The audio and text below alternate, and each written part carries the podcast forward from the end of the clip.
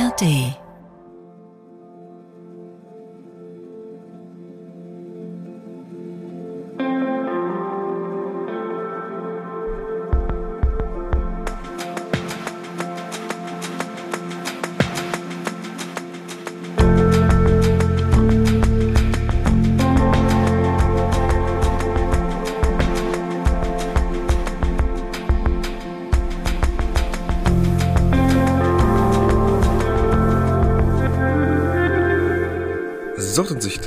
äh, heute für euch in eurem Ohr, egal wer gerade seid, auf dem Stepper, wie Hagen mal so gern sagt, oder im Westflügel, oder vielleicht heute mal direkt unterm Dach, ganz egal.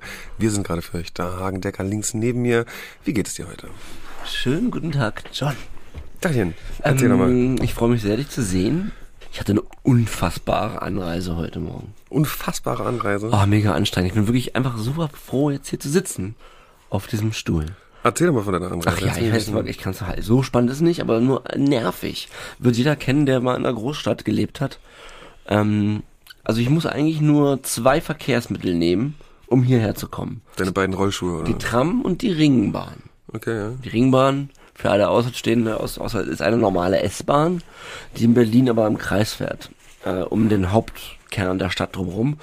Und die, die Tram kam nicht. Und dann sehe ich so, fährt der erste Rettungswagen, dann kommt so ein BSR, äh, war, BSR sag ich schon, BVG-Wagen, auch mit Sirene. Ein BVG-Wagen mit Sirene. Genau, und wenn die kommen, so Technikwagen, Okay. die dürfen in, äh, die haben eine orangene Sirene. Die dürfen anscheinend dann auch über rote Ampeln fahren, wenn es wahrscheinlich einen Personenschaden gibt, weil dann kommt noch die Polizei und mh, immer sehr traurig. Wenn man aber in einer Großstadt aufwächst, dann ist einem das schon öfter mal. Also das ist, also ich muss sagen, dass das nicht selten in meinem Leben passiert ist. Ja, ich kenne das auch. Personenschaden, also das, entweder hat sich jemand, äh, wollte sich jemand umbringen oder ich habe ja eine riesen Paranoia davon, äh, vor die Bahn geschubst zu werden. Darf, okay. Es gibt Ja, doch die berühmten S-Bahn-Schubser. Ja. Also weil ich finde, zweimal im Jahr oder einmal im Jahr ist in Berlin die, die, die Titelzeile, Schlagzeile, der S-Bahn-Schubser ist wieder unterwegs oder so. Weil es Leute gibt, die die Menschen davor schubsen. Der S-Bahn-Schubser ist wieder unterwegs, das habe ich noch nie. Okay, ja gut, ich, ich vertraue dir einfach mal. Und ähm, in meiner Station, wo ich als Kind gewohnt habe, wurde mal auch jemand davor geschubst. Ein Zug, bevor ich, also als ich kam, wusste man noch nicht, dass jemand geschubst wurde. Das hatte keiner gesehen. Und diese äh, Person war, also, na, das, was man noch, also ich weiß noch, wie ich als Kind da runtergeguckt habe und dachte, was ist das denn? Wieso hat denn hier jemand, das muss jetzt, also mein Gedanke als Kind war, wieso hat denn hier jemand Fleisch hingeworfen? Oh, oh Gott. So, mehr kann ich jetzt nicht sagen. Krass, alter Schwede. Das Und- hast du gewitnessed, ja? Also da, Ja, und dann habe ich mich sofort umgedreht, als ich einen Schuh gesehen habe. Also ich habe die Bilder leider aber noch Alter. im Kopf. Und seitdem, und dann wo kam das natürlich raus, dann wurde es äh, untersucht und seitdem, wenn ein Zug einfährt, gehe ich immer in die Mitte des Bahnsteigs. stimmt, das, hab- ja, habe ich das- schon mal miterlebt. ja? Ja? ja, klar. Auch wenn du dann, ja doch, wir sind ja schon ab und zu Ja. zusammen gefahren. Stimmt, stimmt. Ich Also mich. ganz, und auch mit meinen Kindern. Ich sag, weil, ah, ich habe keinen Bock davor geschubst zu werden. Das ist natürlich, Ja, das glaube ich, was worauf ganz wenige nur Bock haben. Aber, ähm, ja, wie krass, ey, das war mir, Ja. ähm, war, hast du nie erzählt, dass du, mhm. das. Naja, Okay, jedenfalls, ja, weiter. Ähm, und dann, dann kommt diese Tram nicht, weil da anscheinend was passiert ist und, und meine Tramstation ist relativ ungünstig zu, also ich kann eigentlich nicht direkt zu einem S-Bahnhof laufen. Hm. Deswegen gibt's ja da die Tram. Fährt aber auch kein Bus, weil ja da eigentlich die Tram fährt. Hm.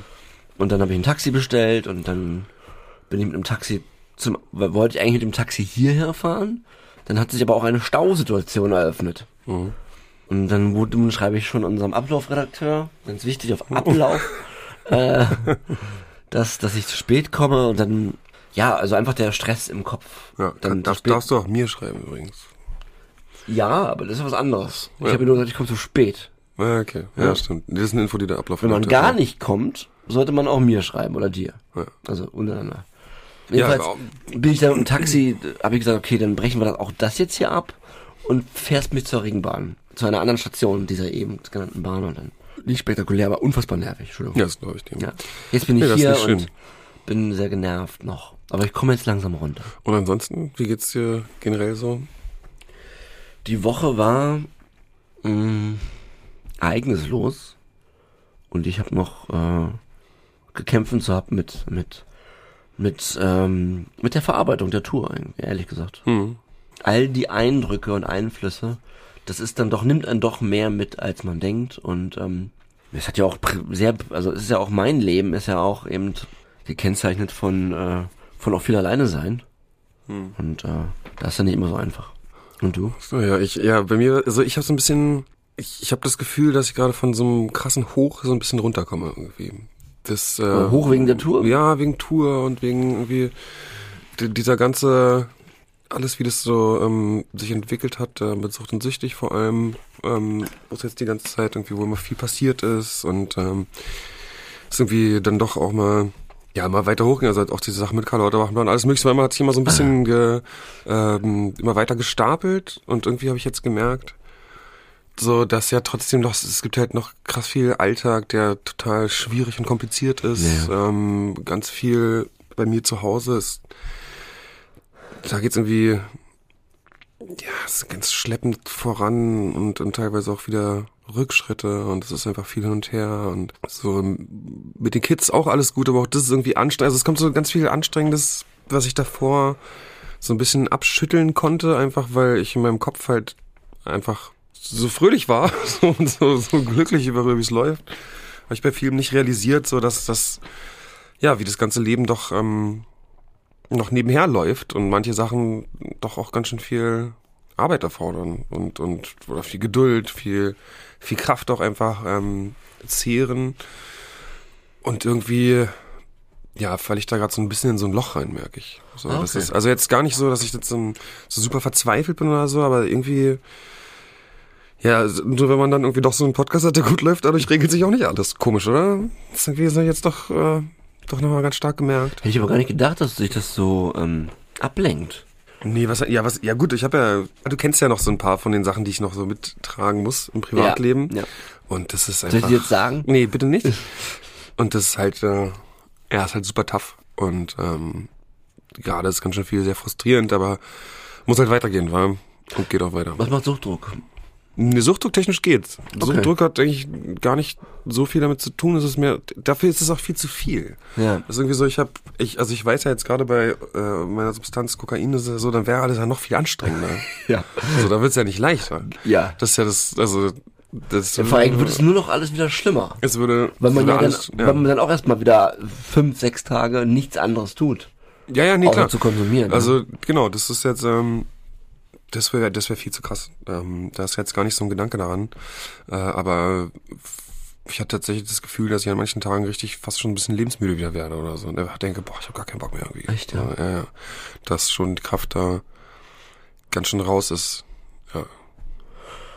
Okay, was macht deine ambulante Therapie? Es ist in, in Mache sozusagen. Okay. Auch frustrierend übrigens. Was macht der Knubbel? auch alles, ich kümmere mich um alles, aber es ist so viel. Bin ich jetzt auch der nervige, alle fra- fragen, okay. fragen dich denn viele, kennst du das, ist das was, was dich, äh, ist so warm, fragen dich viele Personen, ähm, so, hast du das schon geregelt, was, wie sieht's damit Ja. aus?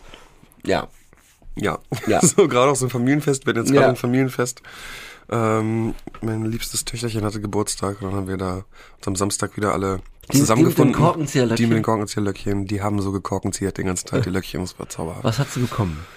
Ähm, naja, sie hat, die, äh, momentan sind so in LOL-Figuren, das sind ganz schreckliche, ganz schrecklich aussehende Figuren, die ein ganz, ja, LOL-Figur. ja, die ein ganz weirdes Körperbild vermitteln, vermitteln und sehen unheimlich scheiße aus. Möchtest du eigentlich nicht unterstützen? Eigentlich nicht, aber wenn die sich halt immer so, nur sowas wünschen, dann ist das irgendwie kompliziert, denen das nicht zu schenken. So, weil die wollen es ja unbedingt haben. Also das sind halt so, das, das sind so, so Puppen, also so wie Barbie oder so, ne, so, so zum Spielen, die aber so, die haben so riesige Augen und so eine, einen ganz völlig überzogenen Körper. Kommen die aus, äh, aus dem Asiatischen? Kann ich nicht sagen. Oder haben die oft so große Augen? Ja, das hat so ein bisschen, das adaptiert so ein bisschen diesen Stil. Äh, und alle immer irgendwelche super kurzen Röckchen an und bla und ganz weirden Shit. Also so sollten wir es schwierig finden als Eltern. sollten wir auf jeden Fall schwierig finden und für meine Tochter aber halt natürlich gar nicht schwierig, sondern total cool und äh, Ja, weiß ich nicht. Und sie hat super coole Basketballschuhe habe ich ihr bestellt. Die sind, die sind nice. Ja. Die, die waren gerade beim Echtheits, die waren gerade beim Echtheitsprüfer. Ja. Das so absurd, wenn du bei eBay sowas bestellst, irgendwelche Limited Edition Schuhe, Ja. dann gehen die erstmal zum Echtheitsprüfer. Kennst du das? Und dann, ich kenne das schon, ja. Ja. Und dann macht der da so ein, dann macht der da so ein Ding dran, dass die echt sind und dann weiß man das und warum auch immer ihn das dann interessiert. Wegen dem Zoll toll. oder was? Nee, damit du die irgendwann wieder verkaufen kannst wahrscheinlich. Da Leute ja auch so, es gibt doch Leute, die das dann so sammeln und so, das Aber tue ich nicht. aber das sind ja nur, wenn die unbenutzt ja, sind. ja, ja, klar. Sie Und außerdem die sind die auch. nicht besonders, sind super krass sind die nicht, aber die sind, die sind cool und ich freue mich sehr darüber. Ähm, und sie spielt Basketball. Ah. Ich hoffe, es bleibt auch dabei.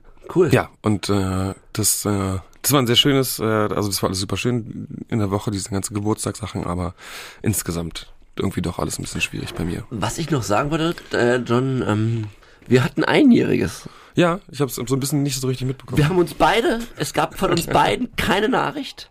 Weder du noch ich haben Ja. mich am 20. Oktober, war am 20. Oktober 22 lief die erste Folge. ja. Und ich finde aber auch gut, wie, wie unentspannt wir beide sind. Äh, wie entspannt. Das ist mega, wie unentspannt wir sind einfach toll. wie entspannt wir beide sind mit, äh, mit so Jubilaren. Also von uns gibt's ja auch keinen Post, ähm, oh, 5000 Follower, danke, danke, mit so Silvesterfeuerwerk.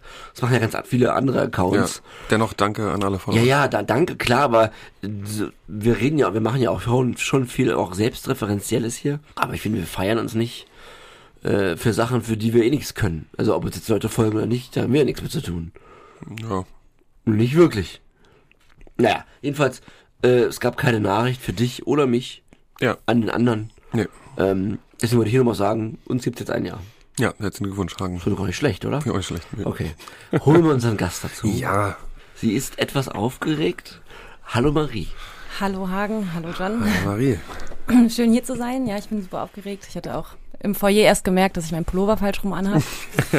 So aufgeregt. ja, es, ich bin ein Nervositätsmensch, was so. Ist der immer noch falsch an? Nein, Ach so. ich habe es korrigiert. Ah, sieht Genau. gut aus. Ja. Danke. Sieht, sieht, so richtig rum aus. ja. Ich glaube, das letzte Mal war ich so aufgeregt vor der Führerscheinprüfung, so mit Nein. schwitzigen Händen und so. ja, aber ich denke, das wird Hm, du bestimmt nicht gleich sein, ja. besser. Das wird auf jeden Fall besser. Ähm, ich nehme es mal vorweg. Wir haben heute das Thema Heroin. Und ähm, das wurde an, war an der Zeit, John. Es war auf jeden Fall an der Zeit. Es ist ja auch ein krass relevantes Thema, muss Ja. man ja sagen. Genau. Ähm, ja, ich finde es auch super spannend. Ich habe auch nochmal natürlich so ein bisschen mich äh, damit beschäftigt und das ist natürlich einfach auch ein, also ein ganz krasses Thema, so in vielen Hinsichten. Äh, also ich will nur ganz kurz einfach zum Anfang sagen, Heroin ist sozusagen der, ist ein, ein Stoff, der wird also aus, ähm, aus Schlafmohn gewonnen, ne? davon der, der Milchsaft, der wird zu Opium, äh, daraus wird Opium hergestellt und aus Opium kann man dann sozusagen, weiß nicht, zum Beispiel Morphium machen und ich glaube dann wiederum aus Morphium dann wiederum Heroin. So ein bisschen habe ich das verstanden. Hat er da recht, Marie?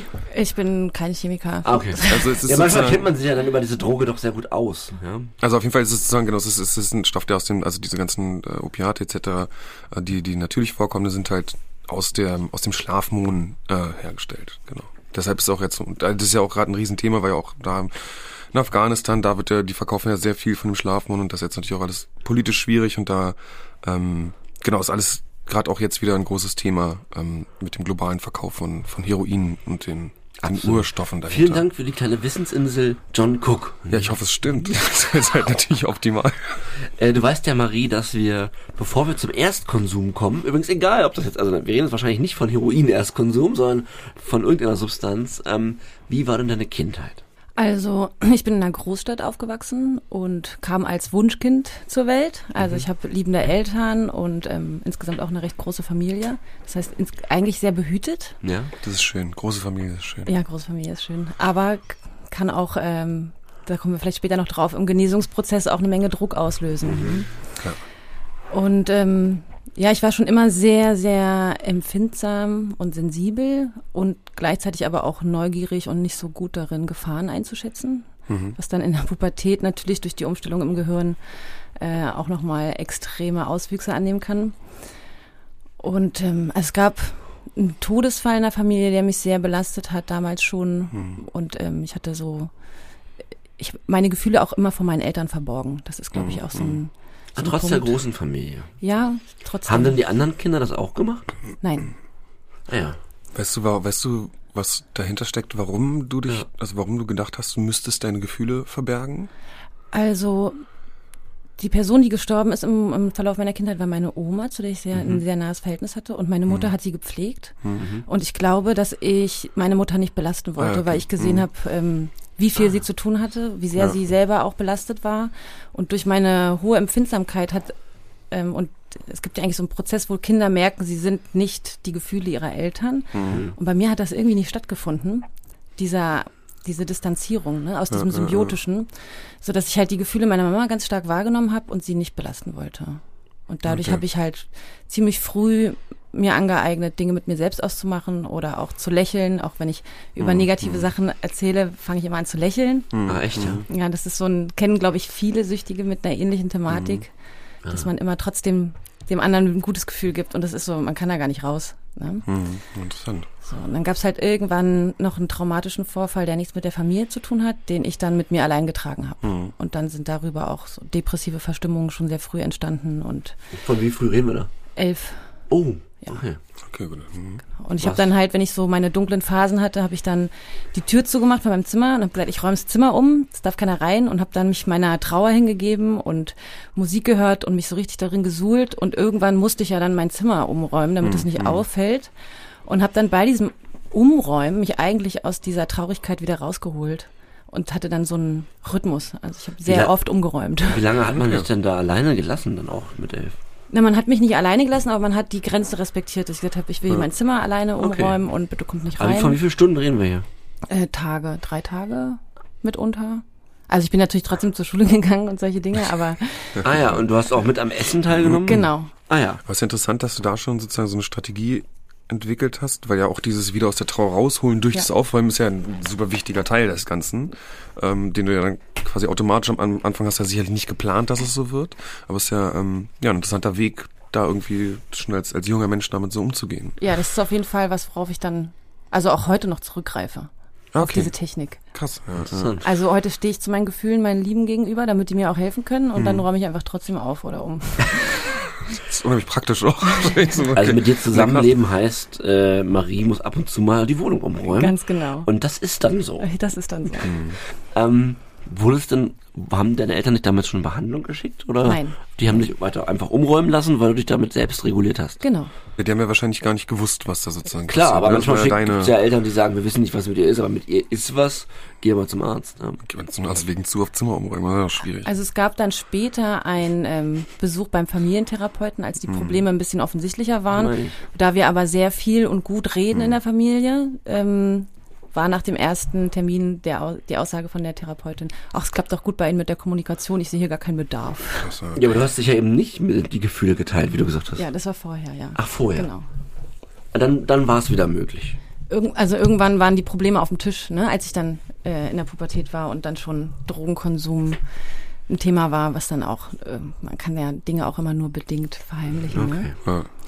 ja, klar. Gut, dann sind wir, glaube ich, schon beim Erstkonsum. Was war das denn? Bin ich ganz gespannt. Das war THC, ganz klassisch, Mhm. mit äh, 13, 12, 13. Vor Alkohol, THC. Nee, ich habe vorher auch schon mal Alkohol getrunken, aber nicht um mich zu berauschen, Ah, okay, sondern das war dann eher so, äh, weiß ich nicht, in einem Biergarten, dass man mal einmal nippt, um festzustellen, es Ja. schmeckt einem nicht. Ne? Okay, also Mhm. THC.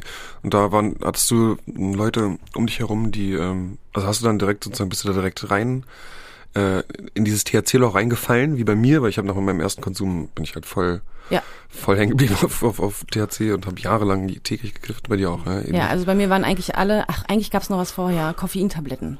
Oh, Also ich habe Koffeintabletten. angefangen zu rauchen ziemlich Ja. früh. Das ist eigentlich der Erstkonsum. Genau, das ist eigentlich der Erstkonsum. Nikotin. Und dann habe Ja. ich äh, Koffeintabletten genommen, um fitter zu sein in der Schule. Auf Anrat von, also hat dir jemand diesen Tipp gegeben? Nein. Oder? Waren die rezeptfrei?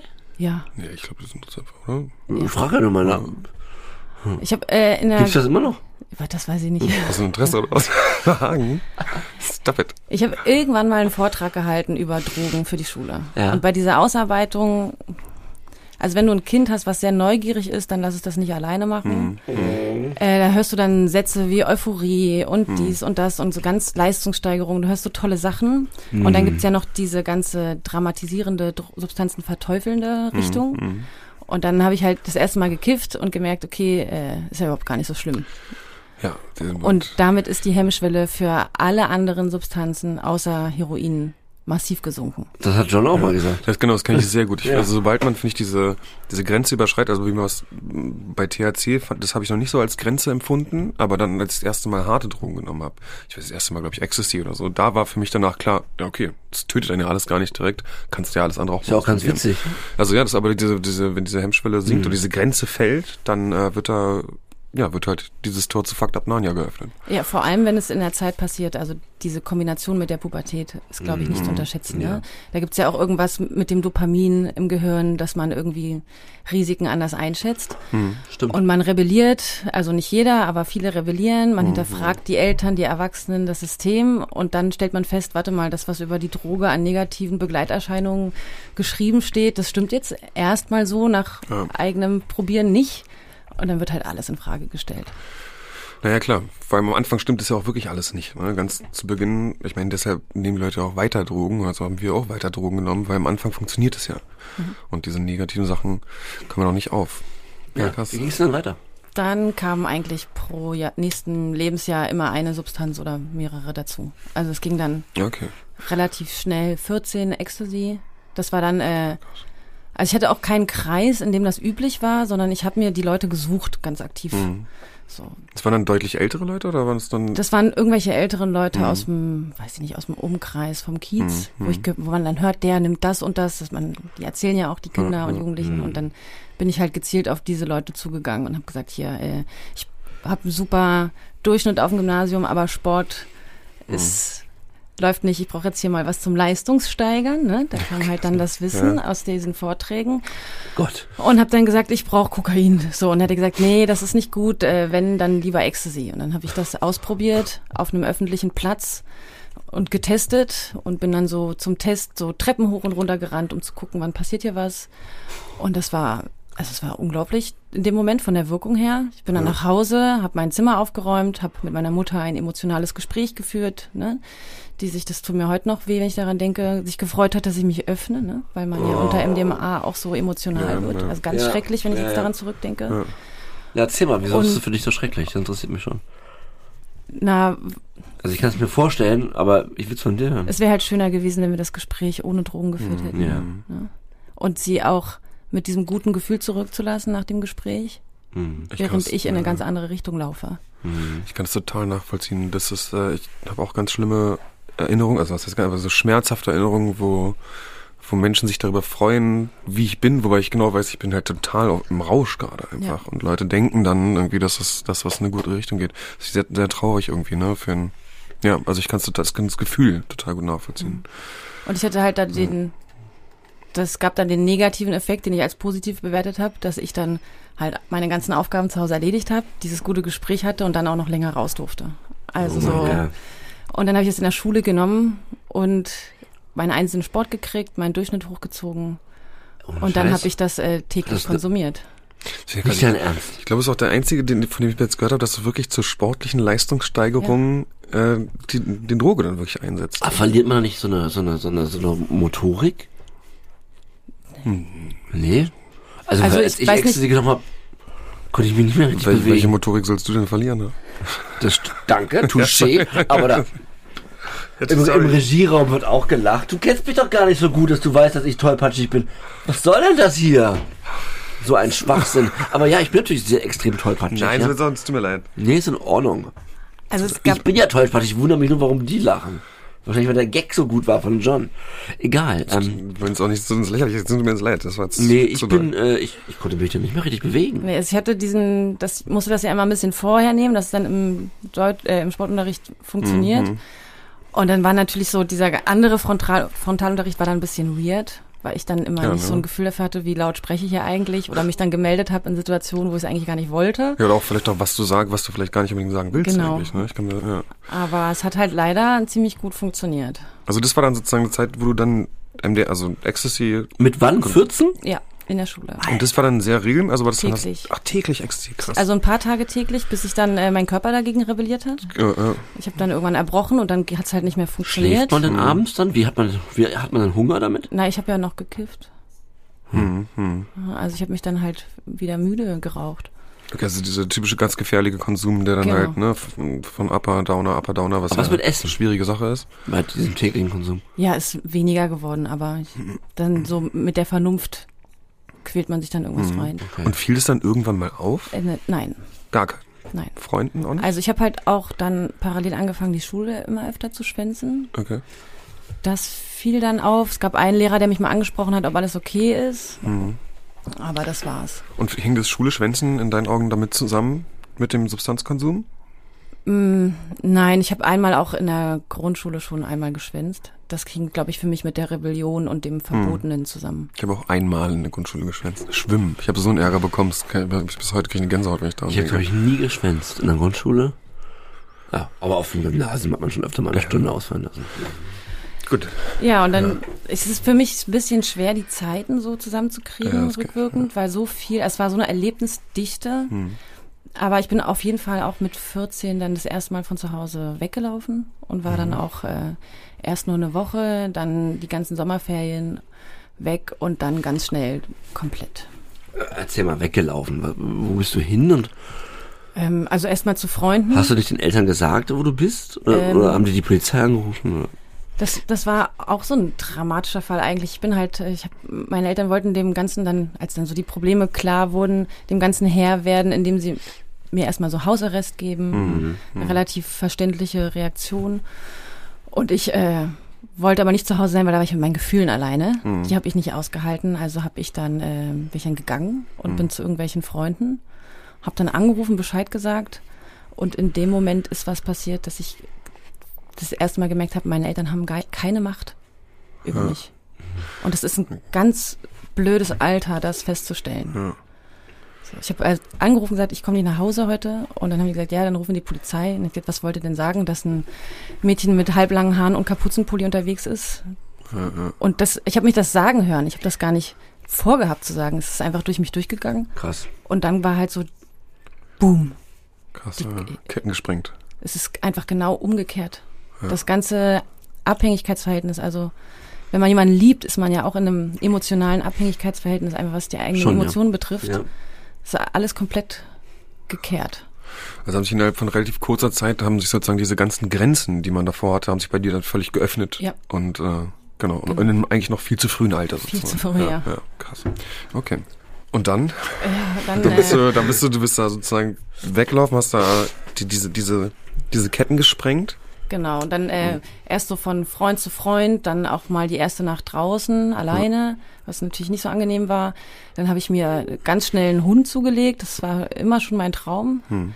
Und hatte dann meinen Begleiter und habe mich dann an einem, es gibt ja in jeder Großstadt so einen Bahnhofsvorplatz ähm, mit Punks, also damals noch, jetzt Ja, ja. nicht mehr so sehr viel, aber mich dann da so einer Gruppe angeschlossen und hatte dann da ja auch mein, sag ich mal, geschütztes Umfeld. Also Mhm. die passen ja schon auch so ein bisschen aufeinander auf, gerade auf die Jüngeren. Was heißt der Gruppe angeschlossen? Also ich habe mir Punker oder? genau Ja.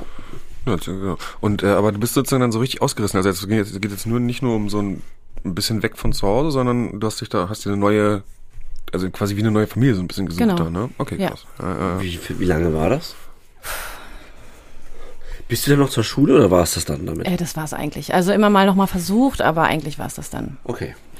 okay. Welche Klasse reden wir, wo du das abgebrochen hast? Äh, achte. Ach, du bist, Okay. Darf ich mal vorweggreifen? Bist du noch mal zur Schule? Hast du irgendeinen Abschluss nachgeholt? ganz spät nach der Therapie. Also ich habe es nochmal versucht, später Ja. auf einer Realschule, auf der ich mich dann selber Ja. angemeldet habe, auch. Das war sehr unterfordernd und anstrengend und hat dann auch nicht funktioniert. Und dann ähm, habe ich nach den Therapien die ganzen Abschlüsse erstmal von nachholen müssen. Okay. Also erstmal Hauptschulabschluss, dann Real, was. Ich war auf einem sehr guten Gymnasium, ich hatte gute Noten in Latein und so weiter. Also das war für alle Beteiligten schlimm mit anzusehen und für mich auch wirklich äh, hart. Alright, aber dann gehen wir mal zurück. Ähm, du bist jetzt also von der Schule, von zu Hause ausgezogen, lebst auf der Straße mit einer neuen Punkerfamilie. Wie geht's jetzt weiter? Hatten die da schon auch Heroin? Nein, das war was, was ich ähm, gut fand an diesem Ort, dass äh, so im Rahmen ihrer Möglichkeiten haben die auch teilweise Verantwortung übernommen und haben diesen Platz, sage ich mal, vom Heroin freigehalten. Also es war, wenn ein Punker angefangen hat, Heroin zu konsumieren, in welcher Form auch immer, dann wurde der quasi verstoßen. Okay. Echt? Ja. Ja, dem wurde dann der Zugang zu diesem Platz verwehrt. Warum hatten die diese Regel? Äh, um vor allem die ganzen Straßenkids, die da stranden, äh, zu schützen und wahrscheinlich auch sich selbst. Also ich kann mir auch gut vorstellen, dass der eine oder andere selber schon eine Vergangenheit hatte. Ja, Welche Drogen, Entschuldigung, John, welche Drogen waren dann erlaubt? Na, vor allem Alkohol. Das war vor allem eher eine Trinkerrunde und ähm, THC wurde konsumiert. Und je nachdem, wie es mit dem Geld war, gab es dann halt auch mal Amphetamine oder Ecstasy, solche Dinge. Oder jemand hat mal LSD konsumiert, das war dann sehr unterschiedlich, aber Ja. es war kein großes Thema. Drogen waren kein großes Ne, Thema. Abgesehen von THC und Ja, ja. Was man ja immer so klein redet. Ja, ja, es ist immer so blöd, dass man das ist ja auch alles äh, nicht. Ja, aber es macht ja trotzdem einen John. Unterschied. Also, Ja. ne, ist ja klar. Gerade in so einem, in einem, weiß nicht, so ein bisschen hoffnungslosem Setting, äh, ist es ja, spielt der Heroin nochmal ganz anders, spielt ganz anders rein als THC-Konsum, so, ne? Ähm, nee, ich wollte nur sagen, dass, äh, dass ich es ja doch interessant finde, dass, ähm, dass es doch häufig diese ganz klaren Grenzen gibt. Also jetzt da zum Beispiel mit dem Heroin, bei mir war es immer so, dass äh, es hat nie jemand, mit dem ich zu tun hatte, zum Beispiel Crystal konsumiert, ähm, oder, oder Crack, so, weil wir halt immer wussten, okay, wenn ich jetzt damit anfange, so dann bin ich wahrscheinlich in zwei Jahren tot, weil ich werde es viel zu gut finden. So und das ist ja so ein Selbstschutz, der einsetzt und ich wahrscheinlich so ähnlich mit dem Heroin dann da gewesen, dass auch so das klar ist, das ist sozusagen das, ja das Eingangstor zu einer noch mal ganz anderen Welt dann. Ähm, genau, so stelle ich Ja, ich glaube auch, was vielleicht oft unterschätzt wird, wenn man sich so bestimmte Leute anguckt, die jetzt am Rande der Gesellschaft leben, dass auch die ein Bedürfnis nach moralischen Werten Mhm. haben. Also es gab auch fürs Betteln Regeln, also so Mhm. eine Art Ehrenkodex, dass man keine Menschen im Rollstuhl, keine Schwangeren oder generell Menschen mit Kindern anschnort, weil die selber Okay, genug war- Oh wow. belastet sind. Das, Das war also damals war das so der Mhm. der Standard, dass man das nicht macht. Also ja. Jetzt interessiert mich, ähm, wie lange ging das bei dir? Und äh, wie hast du dich da gefühlt? Wie, wie war das da, dass, wenn das mein Zuhause ist? Fühltest du, fühltest du dich zum ersten Mal verstanden? Das nicht unbedingt, weil ich eher so, kennt ihr das Buch Momo von Michael Ende? Ich kenne leider nur das leider. Buch. Ich, ich ja. Michael Ende ist super, aber habe ich leider nicht. Also da geht's um ein kleines Mädchen, was äh, in so einem Amphitheater lebt und da kommen die unterschiedlichsten Menschen und reden mit ihr und sie hört einfach nur zu. Und es war eher diese Funktion, die ich hatte. Ich saß da auf diesem Bahnhofsvorplatz und habe mir von allen die Geschichten angehört und habe zugehört und war einfach da. Und ansonsten war es für mich in dem Alter natürlich auch äh, die pure Freiheit. Ja. Dieses Gefühl, ich kann überall hingehen. Es gab, äh, war noch nicht die Zeit, wo alle Handys hatten. Das heißt, ich hatte auch kein Handy. Man hat sich verabredet zum Sonnenuntergang oder hat Plätze abgesucht, um Leute zu finden und hat dann teilweise auch mal eine Woche jemanden gesucht. Das war für mich natürlich total aufregend und toll und hat mich gut abgelenkt. Aber sobald ich an zu Hause gedacht habe und also es schimmerte mir ja auch damals schon durch, dass ich erheblichen Schaden anrichte, ähm, hat das sehr wehgetan und das natürlich auch nochmal den Konsum befeuert. Hm, Wie, war, wie waren das mit dem mit den Gedanken an zu Hause? Hattest du gar keinen Kontakt mehr dann nach Hause? Also wussten deine, deine Eltern oder deine Familie, du hast ja eine große Familie, hast du gesagt, wusste irgendjemand überhaupt, wo du bist? Hast du die mal gesehen auf der Straße? Ja, also ich wurde auch mal gesucht. Okay. Ich wurde auch, ähm, also es wurden auch, ähm, es, es gab einen Onkel, der hat sich dann auch ähm, dorthin gesetzt und mit den Punks und gewartet, bis ich komme und hat, ist dann mit mir eine Hose kaufen gegangen. So. Ähm, ich habe auch ab und zu angerufen, um Bescheid zu sagen, dass ich lebe, dass es mir soweit gut geht, weil ich natürlich nicht wollte, dass sie sich Sorgen machen. Ich konnte nicht zurück, also ich hatte diese Blockade, ich konnte nicht zurück, aber ich wollte auch keinem wehtun. Ne? Und auch einer der Punker hat mich auch regelmäßig daran erinnert, meine Mama anzurufen. Ach süß. Also Darf ich fragen, wie denn, das interessiert mich jetzt schon, damit wir mal ein Bild, äh, das Bild in unserem Kopf vervollständigen. Wie war denn dein Outfit? Ja, wie sagst Nein, ist okay, ich Ja, wie sahst du aus? Also ich kam so ein bisschen aus der, ich war eins dieser Mädels, die diese Baggy Pants anhatten, als ich Okay. da gelandet bin. Und das ist dann halt langsam Stück für Stück immer ein bisschen punkiger geworden, aber jetzt nicht so Netzstrumpfhose, kurze Röcke oder Ja. sowas war nicht meins, sondern eher so weite Hosen, Skaterhosen. Und dann, was ich halt bekommen habe, ne, von den anderen Leuten. Ich habe ja meinen Rucksack Klar. gehabt mit ein paar Sachen drin und was dann da war, hab ich halt angezogen. Jetzt interessiert mich noch eine praktische Frage. Ja. Wann duscht man wie wo und was ist mit der Toilette? Ja, Wenn man auf also der Straße lebt, doch, das interessiert mich. Ich finde es eine Ja. gute Frage tatsächlich. Es gab damals mehr öffentliche Toiletten, die wenig Geld gekostet haben. Mhm. Es gab auch an diesen öffentlichen Toiletten mitunter Toilettenfrauen, die ein Herz für Punks und Straßenkinder hatten, wo man dann eben nichts bezahlen musste. Okay. Also es waren Stimmt, fünf öffentliche Cent, Toiletten, ne, ja. die man Ja, damals ja. bezahlt hat. Also Das war so eine Sache und ansonsten war, dann hat es leben ja nicht alle auf der Straße, da hat einer eine Wohnung, dann gibt es noch Mhm. Kontakte von früher, dann schläft man mal dort und Okay. Also man kommt schon zu seiner Dusche. ja, kommt man. Über irgendwelche Ecken. Ja. Finde ich eine gute Frage. Das habe ich gar nicht dran gedacht. Ja, finde ich interessant. Ja, also mal, du, also nur mal ganz, du bist nicht, hast du einen Schlafsack gehabt? Nee. Nee. Also ich bin eher draußen rum und dann immer mit irgendwem mit. Okay, also es also, gab dann auch mhm. äh, Parks oder halt so andere Plätze, wo dann Leute sich abends getroffen haben, auch so ein bisschen so Hippies, Punks, alles so vermischt, alternative Leute und dann gab es manchmal auch die Frage, äh, ich gehe jetzt nach Hause, wer braucht einen Schlafplatz? Und dann sind da so zwei mitgetigert. Und das kann man aber jeden Abend organisieren. Heute Community. glaube ich nicht mehr, aber Nee, aber- damals ging das schon. Okay, wow.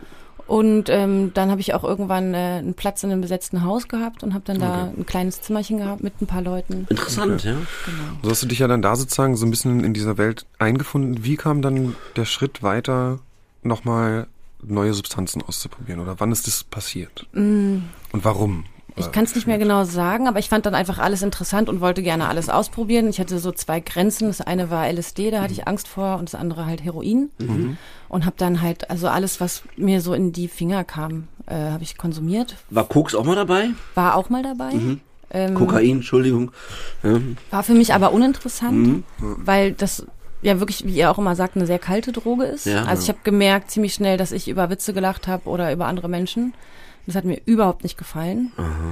Und es ist auch einfach zu teuer. Also Ja. es war auch einfach für mich. Ähm, Ist, glaube ich, nicht die äh, Option Nummer eins Straßendroge. ja, also ich Ja. war schon auch relativ strukturiert und überlegt zum Teil in meiner Unüberlegtheit und habe dann äh, ich habe halt viel Speed gezogen, also Amphetamine. Das war dann so bestimmt zwei Jahre meine, mein täglicher Begleiter. Okay. Also auch du hast es wahrscheinlich konsumiert. Ja, Entschuldigung. Alles gut. Genau, und dann wie, wie, vor, vor allem weil ja du erzählt hast, dass da eigentlich die, dieser Platz Heroin freigehalten wurde. Ähm, Ja. was, was, was ist in deiner Gefühlswelt passiert oder wie kam die, oder was ein Zufall, diese Entscheidung da vielleicht mal, ähm, ja, was Neues auszuprobieren? Also die, diese Grenze, die du eben noch auch äh, benannt hast, dann doch zu überschreiten. Du meinst diesen einen besonderen Tag, John, an dem die Entscheidung dann eine andere ist, ne? Ein paar Faktoren, die da zusammenkommen. Also Wir hören erstmal gespannt zu. ist äh, meine Hauptbezugsperson von diesen Punkern äh, gestorben an einer Überdosis. Das war jemand, der hat, äh, es hat sich hinterher herausgestellt, alle paar Jahre mal Heroin konsumiert. Und an dem Tag war es dann die Überdosis. Und das hat mich komplett fertig gemacht. Okay, also der ist an einer Heroinüberdosis Ja. verstorben, okay. Genau. Und damit war, also das, damit war das Thema plötzlich ein bisschen präsenter. Ja, okay, klar. So n, irgendeine Magie hatte das Thema seit dem Buch Wir Kinder vom Bahnhof Zoo auf mich. Also das wäre vielleicht auch mal an alle Eltern. Ich, ich glaube, das ist ein wertvolles Buch, aber ich würde ein Kind nicht alleine in der Ich Pubertät finde auch, lesen dass es lassen. ein schwieriges Buch ist, Ja. ehrlich gesagt. Ja. Kommen wir vielleicht später Ja. noch drauf, Ja. dass ich im Arbeitskontext mit vielen jungen Frauen zu tun habe, wo das Buch auch eine Rolle gespielt hat. Ja, leider Ja, nicht zum Positiven. Genau. Muss man echt sagen, ja. Also dadurch war das Thema so ein bisschen präsenter. Ich habe mich immer gefragt, was muss das sein, dass Leute wissend in diese, in diese Substanz rennen? Also jeder weiß heutzutage, was das macht. Wie kann es sein, was muss das sein, dass dieser Mensch, den ich so lieb habe, äh, daran sein Leben verliert? Ja, So, ja dann- klar. Es muss eine Magie dahinter haben. Genau. Genau. Und da habe ich für mich die Entscheidung getroffen, ich werde das dann ausprobieren, wenn ich äh, nicht mehr leben will. Oder wenn ich eh Mhm. krank bin und sterben muss oder so, dann werde ich dieses Geheimnis für mich lüften. ja. Okay. Und zu dem Punkt kam es dann. Genau. oder? Also es kam dann auch wieder zu einem Kontakt zu meinen Eltern Mhm. und ähm, Kontakt zum Jugendamt und ich habe versucht, die Schule wieder aufzunehmen. Das war jetzt alles sozusagen nachdem, weil deine, weil diese wichtige Person in deinem Leben verstorben ist, hast du danach gedacht, okay, jetzt ändere ich Dinge oder wie war das? Also, Nee, nee, das nicht unbedingt. Ich saß irgendwann in diesem besetzten Haus auf Toilette und da gab es so eine Klopapierrolle und da stand drauf so und so viel Blatt, so und so viel Rollen und irgendwas und ich wollte das kurz ausrechnen, wie viele Blatt das sind und habe gemerkt, dass ich einfach übelst lange brauche und dachte, äh, Moment mal, das kann ja jetzt hier nicht gewesen sein, ich muss zur Schule. Ach, krass. aber- das aber was ist für ein toller, das war für den ganz tollen Moment. Ja. Wie man dann so sitzt, und, ey, krass, ich kann das nicht so schnell. Wie, wieso kann, wieso kann ich das nicht ausrechnen? Ja. Ich muss, zur, ich muss zur Schule. Finde ich einen tollen, dass du das selbst gedacht hast. Ja, und dann bin ich zum Jugendamt gegangen und habe gesagt, hier, ich muss zur Schule. Wie alt warst du da? Äh, 15, 16, 15? Also ein Jahr später. Ja. Und äh, habe gesagt, ich möchte aber auch gerne raus aus der Großstadt, weil hier packe ich das nicht. Also es gab immer mal so Momente der realistischen Selbsteinschätzung zwischen dem ganzen anderen. Kurze Zusammenfassung, ich habe es dann versucht auf einer Realschule, weil ich mir ein Gymnasium nicht zugetraut habe und da war ich dann so unterfordert, dass ich das dann auch abgebrochen habe. Ja. In der Zeit gab es dann aber wieder auch eine gute Kommunikation mit meinen Eltern, Okay. die versucht haben, so gut wie möglich meine Lebensführung zu akzeptieren und auch zu unterstützen äh, in irgendeiner Form. Und dann war das Thema, geh doch mal zum Psychiater bitte, zum Psychologen. Und da habe ich dann Medikamente bekommen gegen Depressionen, Hm. was eigentlich total absurd war, weil ich ja jeden Tag konsumiert habe. Hm. Ähm, und das ging mir dann, damit ging es mir dann immer schlechter. Also ich wurde dann so depressiv und so gefühlsarm, dass ich ähm, darüber nachgedacht habe, mir das Leben zu nehmen. Ah, krass. Ja, ja, gut. Also Psychopharmaka plus Drogenkonsum sind immer auch krasser Quatsch. Also auch Ja. an jeden draußen, wenn ihr irgendwie Antidepressiva oder so bekommt und gleichzeitig konsumiert, dann weiß ich nicht, lieber nochmal zum Arzt gehen. Okay, also dann kamst du dann an einen Punkt, wo es dir aufgrund dessen so schlecht ging, einfach, genau, und da, So, und dann kam noch eine, gab es eine Situation, dass ich jemanden gesehen habe draußen, mit dem ich so im, äh, als ich so meine Straßenzeitung da verkauft habe, ins Gespräch kam und der sah so frei und es war auch ein Sommertag, äh, äh, der sah so frei aus und so, dass ich dachte, wow, wie, hast du irgendwas, also was hast du genommen oder? Das, und der hat gesagt, der hat mich so angestrahlt, so ja, Heroin. oh Gott. Und dann ich so, oh nee, das äh, ist mir irgendwie zu gruselig und so. Ja.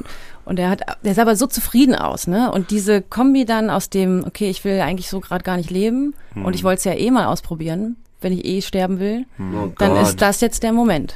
Ja. Und deswegen habe ich im Gegensatz zu euch einen Dankesbrief als Abschiedsbrief ans Heroin geschrieben, weil ähm, für meine individuelle biografische Laufbahn hat mir das, also es hat mir den, den Lebensüberdruss genommen. Ich wusste dann ganz schnell, okay, scheiße, jetzt bin ich heroinabhängig.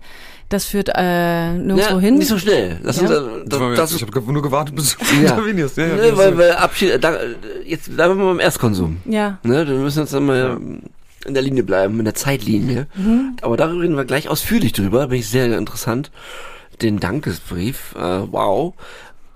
Erstkonsum. Wie lief das ab und ähm, wo hast du es herbekommen und wie fühlte sich das an? Also insofern natürlich, was jetzt nicht dich selber auch triggert. Ja, Ja. Und nicht auch nichts natürlich, also immer aufpassen, ne? Wir wollen ja keine Werbung machen für Ja, ja, Drogen. Ne?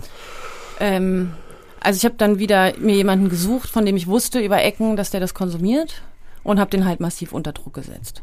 Also derjenige wollte mir natürlich, ähm, Nicht geben. ja, ich habe in der Regel gute Menschen getroffen in Ja. meinem Leben und der wollte mir das nicht geben und dann habe ich da halt Theater gemacht und gesagt, wenn du mir das nicht gibst, dann hole ich das woanders, dann wissen wir nicht, was ich kriege. Denk an diesen anderen Menschen, ne? Da war ja wahrscheinlich auch irgendwas Schlechtes drin. Ähm, ich mach sowieso, du kennst mich doch von früher ein bisschen. Mh, ich bin davon ja eh nicht abzubringen. so, und damit war das dann erledigt. Ja. Äh, muss ich fragen, äh, benutzt man das, wie konsumiert man das? Also das Gängige ist eigentlich, dass es entweder geraucht wird oder nasal konsumiert wird oder gespritzt wird. Also ich glaube, die meisten spritzen das und rauchen und ähm, für mich war halt der Erstkonsum nasal, weil ich das ja kannte. Ja, ja klar, vom Amphetamin und so. Muss ich jetzt blöd fragen, ist das ein Pulver, ist das ein Stein, den man zerteilt? Das ist ein interessiert mich. Pulver. Welche Farbe hat es? Äh, unterschiedlich, weiß bis gelbbraun. Genau. Wusste ich nicht. Und dann war der Rausch für dich erstmal rein positiv. Wie war der Rausch?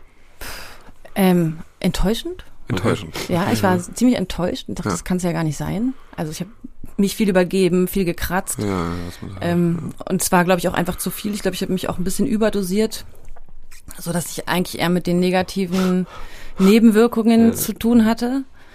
Und dann habe ich das äh, einen Tag später nochmal ausprobiert und habe es dann geraucht. Ist das nicht verrückt, dass man sowas macht? Dass man so einen ganz, ne- weil das kenn, das kenne ich ja auch, dass man eine ganz negative Erfahrung hat und dann sagt, ja dann halt morgen nochmal.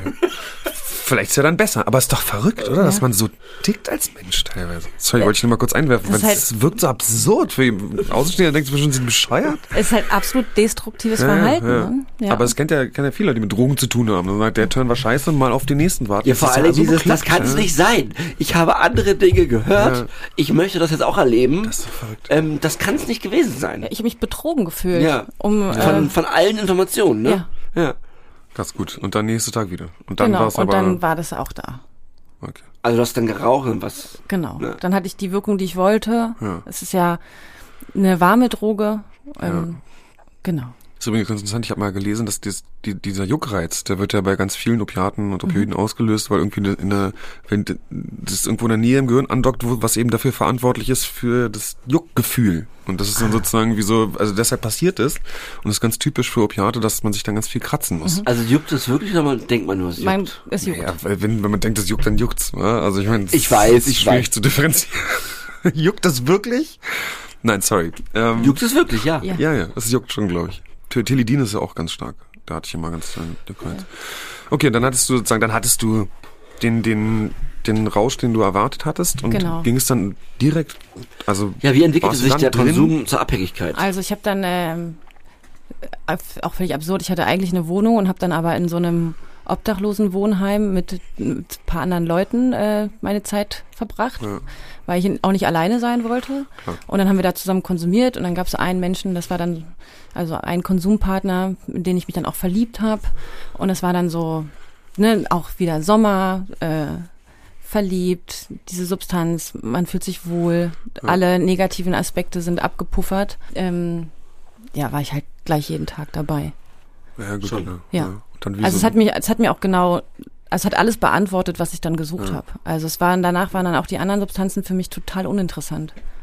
Also es hat alles andere abgelöst. du hast dann sozusagen so ein Sommermärchen Ja. gelebt, einen Sommer lang. Nicht mehr getrunken, ich habe äh, kein THC Ja. mehr konsumiert, ähm, keine anderen Substanzen genommen. Völlig uninteressant. Völlig uninteressant. Das war so genau die Antwort. Krass. Jetzt muss ich aber nochmal nachfragen, ohne jetzt was zu triggern zu wollen, aber was für Antworten hatte denn die Droge gegeben? Auf den Rausch bezogen, was, Mhm. was war denn da? Also es ist ja ein Schmerzmittel Mhm. und das beschreibt es eigentlich ganz schön und es halt ein Schmerzmittel ist, was nicht nur körperliche, sondern eben auch seelische Schmerzen nimmt. Und es ist halt die pure Wärme. Das ist halt ähm, deswegen, ich glaube, dass halt auch äh, Heroinkonsumenten oft verkannt werden. Ich sehe das auch in meiner Arbeit. Der klassische Heroinkonsument, der jetzt nicht dann noch äh, Kokain, Heroin spritzt oder irgendwie, sondern der, für den Heroin diese Antwort ist. Das sind alles, vielleicht gibt es Ausnahmen, aber alle, die ich getroffen habe, unfassbar sensible Menschen, die so eine starke innere Gefühlswelt haben, die sie nicht handeln können, also die auch die nicht auch schlechter drin sind, die ähm, also einfach draußen rumzulaufen mit diesen ganzen Gefühlen, wo diese Schutzmechanismen, diese Masken oder auch was man so um sein Innerstes drum rumpackt, bevor man Ja. das Haus verlässt, wo diese Dinge nicht funktionieren. Und wenn so jemand dann Heroin nimmt, dann ist der Mantel da und das ganze Innere darf bleiben. Also es macht gar nicht mal eine wirkliche Wesensveränderung, sondern es lässt eigentlich das innerste Wesen da sein und kuschelt es so ein, dass es, dass es sein kann. Boah, Also schrecklich. heftig. Ja. Schrecklich Also für wie jemanden, der das braucht, ja, ja. der Ja, das ist ja bei vielen, ich finde ja, das ist sowieso, was man auf Therapie auch total merkt, dass ja ganz viele von den Menschen da, also jetzt ganz egal welche äh, Substanz die konsumiert haben, total die kreativen, herzlichen, liebevollen Menschen sind. Also generell dieses Bild vom Drogenabhängigen ist ja ein völlig falsches, was die Ja. Gesellschaft erstmal vermittelt von jemand, der irgendwie ein Dieb ist und böse ist und das ist ja meistens kompletter Quatsch. So, ne? Das sind ja oft ganz, äh, ganz, ganz tolle und interessante Leute. Also das ist bei meiner Erfahrung auch total. Also ich habe auch äh, geweint. Also ich habe kenne auch viele andere Heroinkonsumenten, die auch im Rausch, wenn sie es dann konsumiert haben, weinen konnten, Dinge erzählen konnten, sich mit ihren Traumata auseinandersetzen konnten, weil halt dieser geschützte Rahmen durch die Substanz gegeben war. Ja. Das ist natürlich ein geschützter Raum, der ist nicht erstrebenswert. Der Preis ist halt- Der Preis ist halt super hoch und das ist ganz, ganz wichtig, dass wenn ihr jetzt gerade reinhört und denkt, wow, das hört sich ja klasse an, es endet nicht klasse. Äh, davon werden wir wahrscheinlich auch gleich noch erfahren. Ähm, aber es ist äh, ganz wichtig, dass man das nochmal kurz zwischendurch sagt. Genau. Danke, John. Wollte ich auch gerade sagen. Und das Zweite, was ich sagen wollte, ist, nochmal, wie alt warst du da? 17. So, jetzt erzählen wir diesen ganzen, dieser warme Ort und so weiter, der deine Probleme gelöst hat, scheinbar. Und nur kurz. Ja, das ja. vielleicht gleich mal dazu, ne? Gut, nur, nur kurz, so wie bei vielen Drogen. Ja. Was ist denn mit, pa ich denke mal, mit 17 macht man noch voll viel Party. Was ist denn damit? Gab es diesen Party-Aspekt in deinem Leben? Ausgehen, tanzen? Ja, ja, ich war auf Ähm, Festivals, ja. Goa-Festivals, Techno-Partys. Wie passt das denn mit der Droge? Na, nicht, das hat dann alles aufgehört. Ah, okay. Genau. Also es gab dann ähm, Interessant.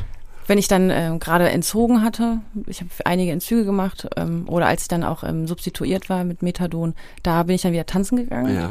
Aber das hat halt, bevor Also als die Droge kam, so wie bei vielen Dingen, ist dein soziales Leben auch hat es geendet. wollte gerade sagen, ist auch interessant, ne? Mit Ja. diesem kuscheligen, guten Gefühl ist aber eigentlich alles andere wahrscheinlich, wurde dann wahrscheinlich zweitrangig, oder? Genau, also ich glaube, ich bin auch einmal bin ich noch in Urlaub gefahren mit jemandem Zelten oder so, der aber auch konsumiert hat und Ja. dann war natürlich trotzdem der Konsum im Vordergrund. Völlig egal, wo ihr da wart. Und ich Ja. hatte äh, Glück, dass ich ein paar Freunde hatte, die ähm, mich nicht fallen gelassen haben und mich hin und wieder besucht haben, aber Mhm. die Qualität der Begegnung ist natürlich eigentlich nicht mehr vorhanden. Ne? Ja, ja. Aber schon interessant. Also es gab kein Partyleben oder gesellschaftliches Leben dann mehr, als die Droge da war. Genau, nein.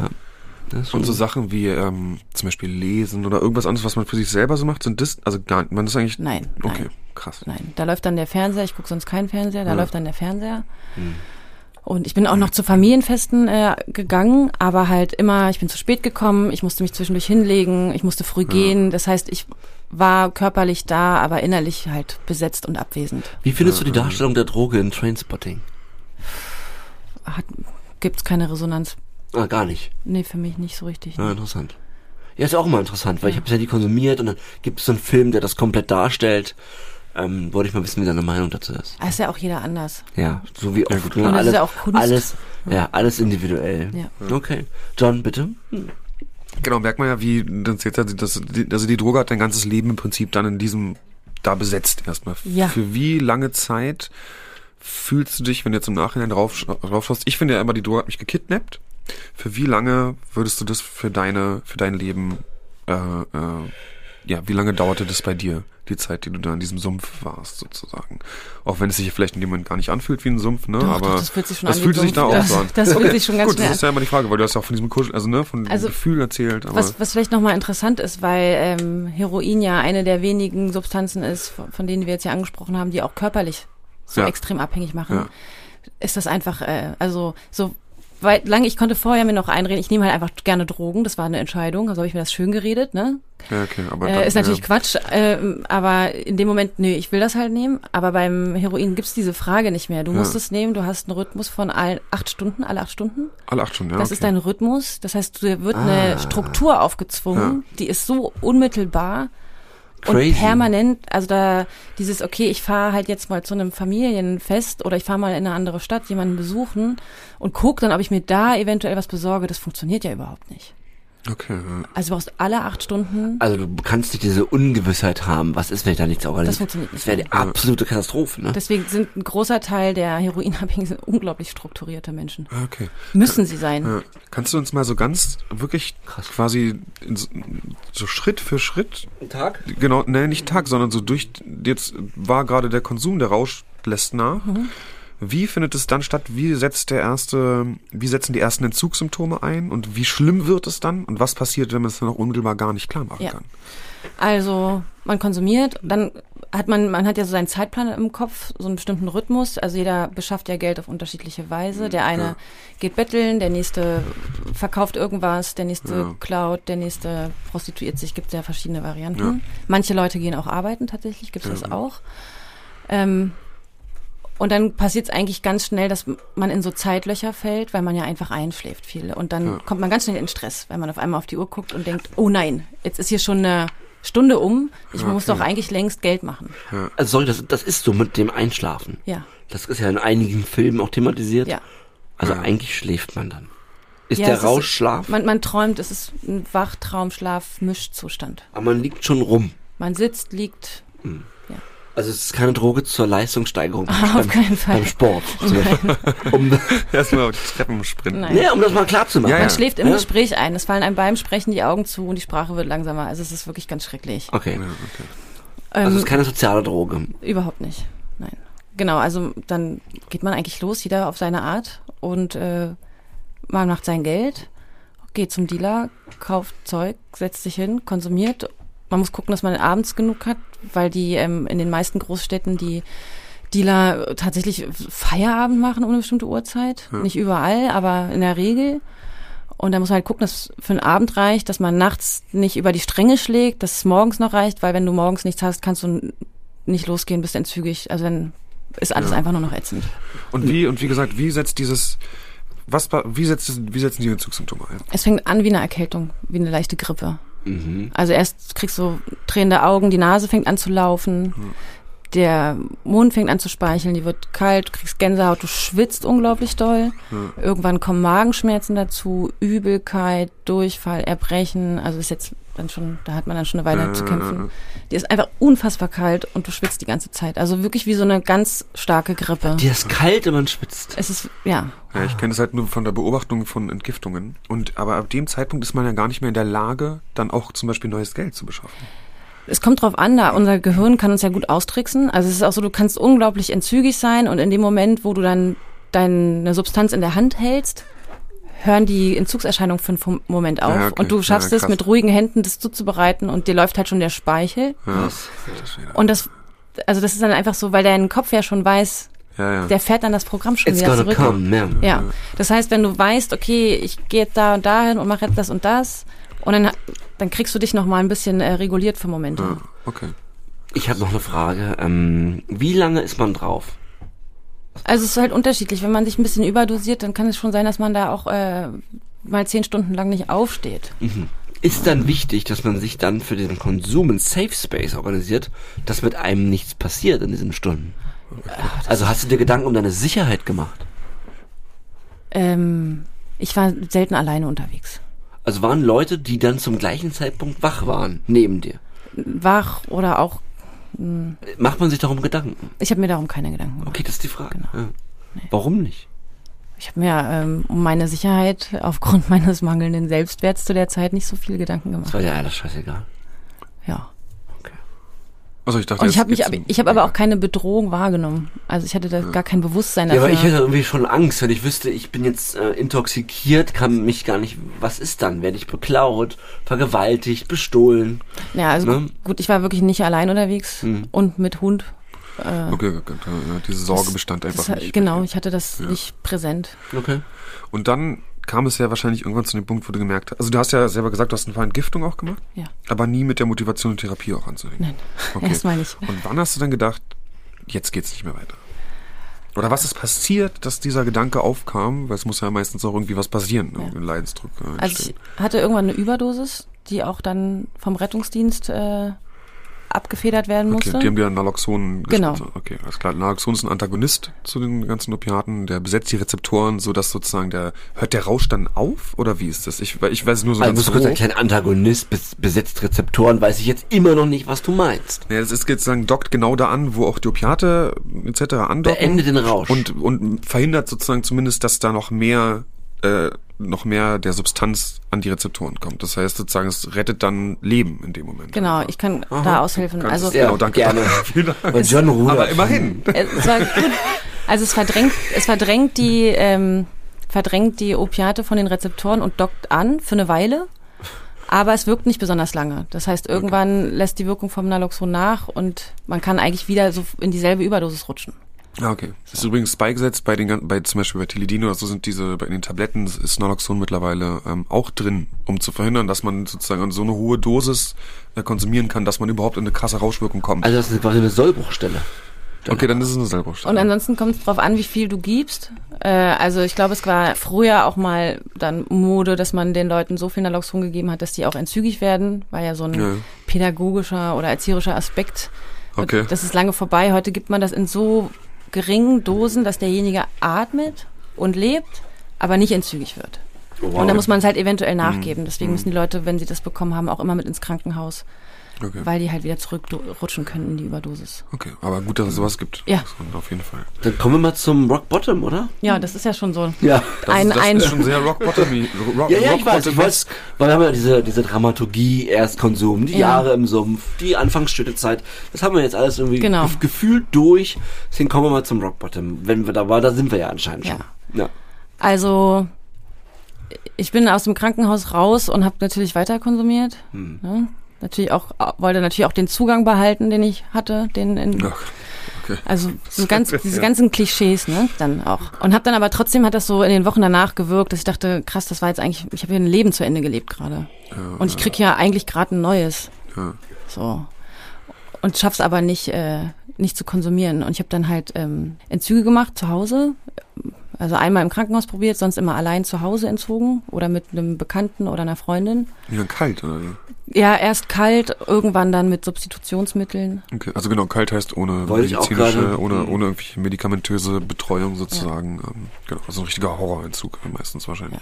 Und das hat, den Entzug habe ich immer geschafft und war dann auch super stolz und habe mich dann natürlich auch selbst überschätzt und dachte, ja, klappt auch, krieg ich hin. Weil, Hast du gedacht, auch du bist gar nicht so abhängig? Ja, war der, der Haken, hast du den Haken gemacht? Na, das nicht unbedingt, aber ich dachte, hey, wenn ich so viel Kraft habe, zu Hause zu entziehen mit ein bisschen Baldrian-Tee, dann äh, muss ich Ja. doch den Rest auch hinkriegen. Ah ja, okay. So.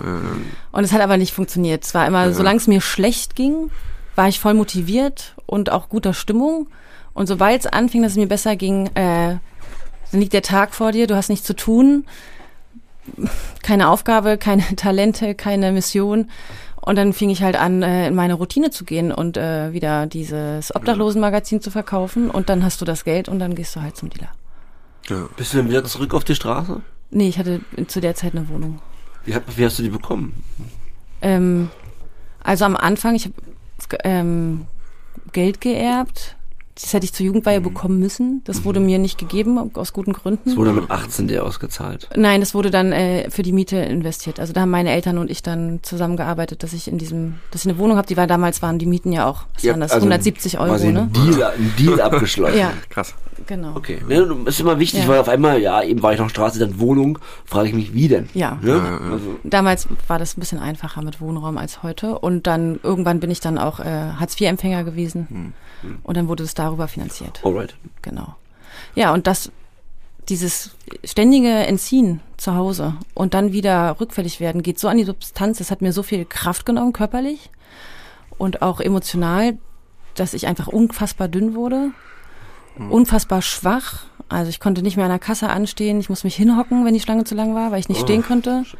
Ich hab so gefroren im Winter. Ich habe ähm, nur darauf geachtet, dass ich mich an einer geringen Dosis halte, damit das mit dem Geld funktioniert, weil ich es auch nicht mehr geschafft habe, so lange ähm, mit dieser Zeitung rumzulaufen.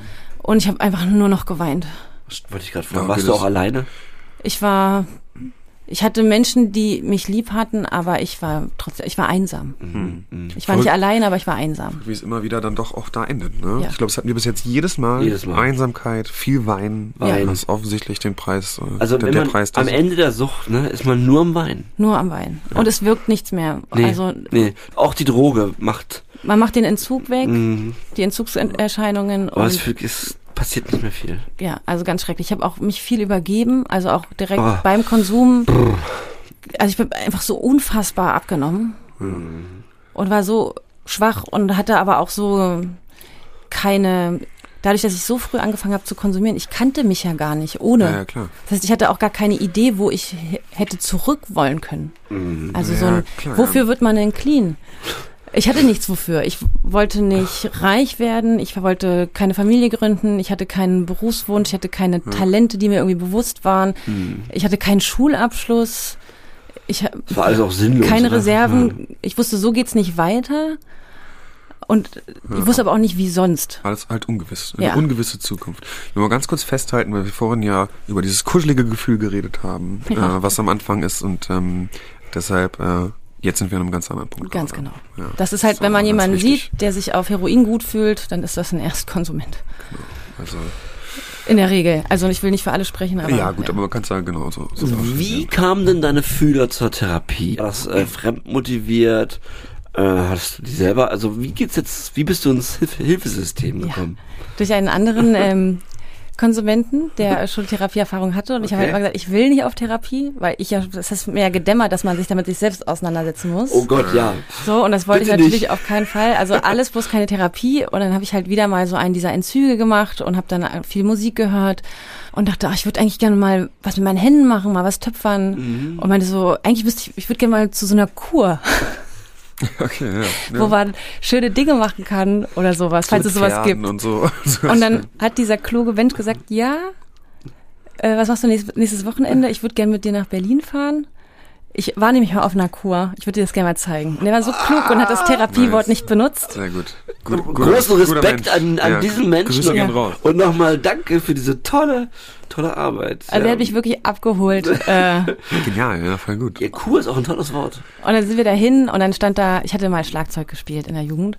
Dann stand da ein Schlagzeug und es gab eine Badewanne und das Haus war schön und die Leute sahen irgendwie gar nicht irgendwie, also gar nicht so aus, als würden die jetzt hier irgendwas ganz Schlimmes machen. Ne? Also ich durfte irgendwie, durfte ich auf diesem Gelände einmal spazieren gehen, äh, intoxikiert. Das war wirklich das tolle Leute, die da arbeiten, dass die das erlaubt haben. Okay, Und dann krass. war für mich klar, ich will dahin. Kannst du die Einrichtung nennen? Die gibt's leider nicht mehr. Okay. Das war das Haus Collignon. Das Grüße Haus gehen Collignon. raus ans Ja, ja, Haus gut, das ist der Ja. Collignon. Vorgänger vom Lago. Ja, ja, Colinor kenne ich auch. Ja. Ja. Deswegen ist es anscheinend das gleiche Schlagzeug, an dem ich später saß. Oh mein. Gott, das ist ja unglaublich. Ja, Wahnsinn, oder? Weil ich kenne das Haus, was, in dem du warst noch, das verfällt jetzt Ja. im Wald.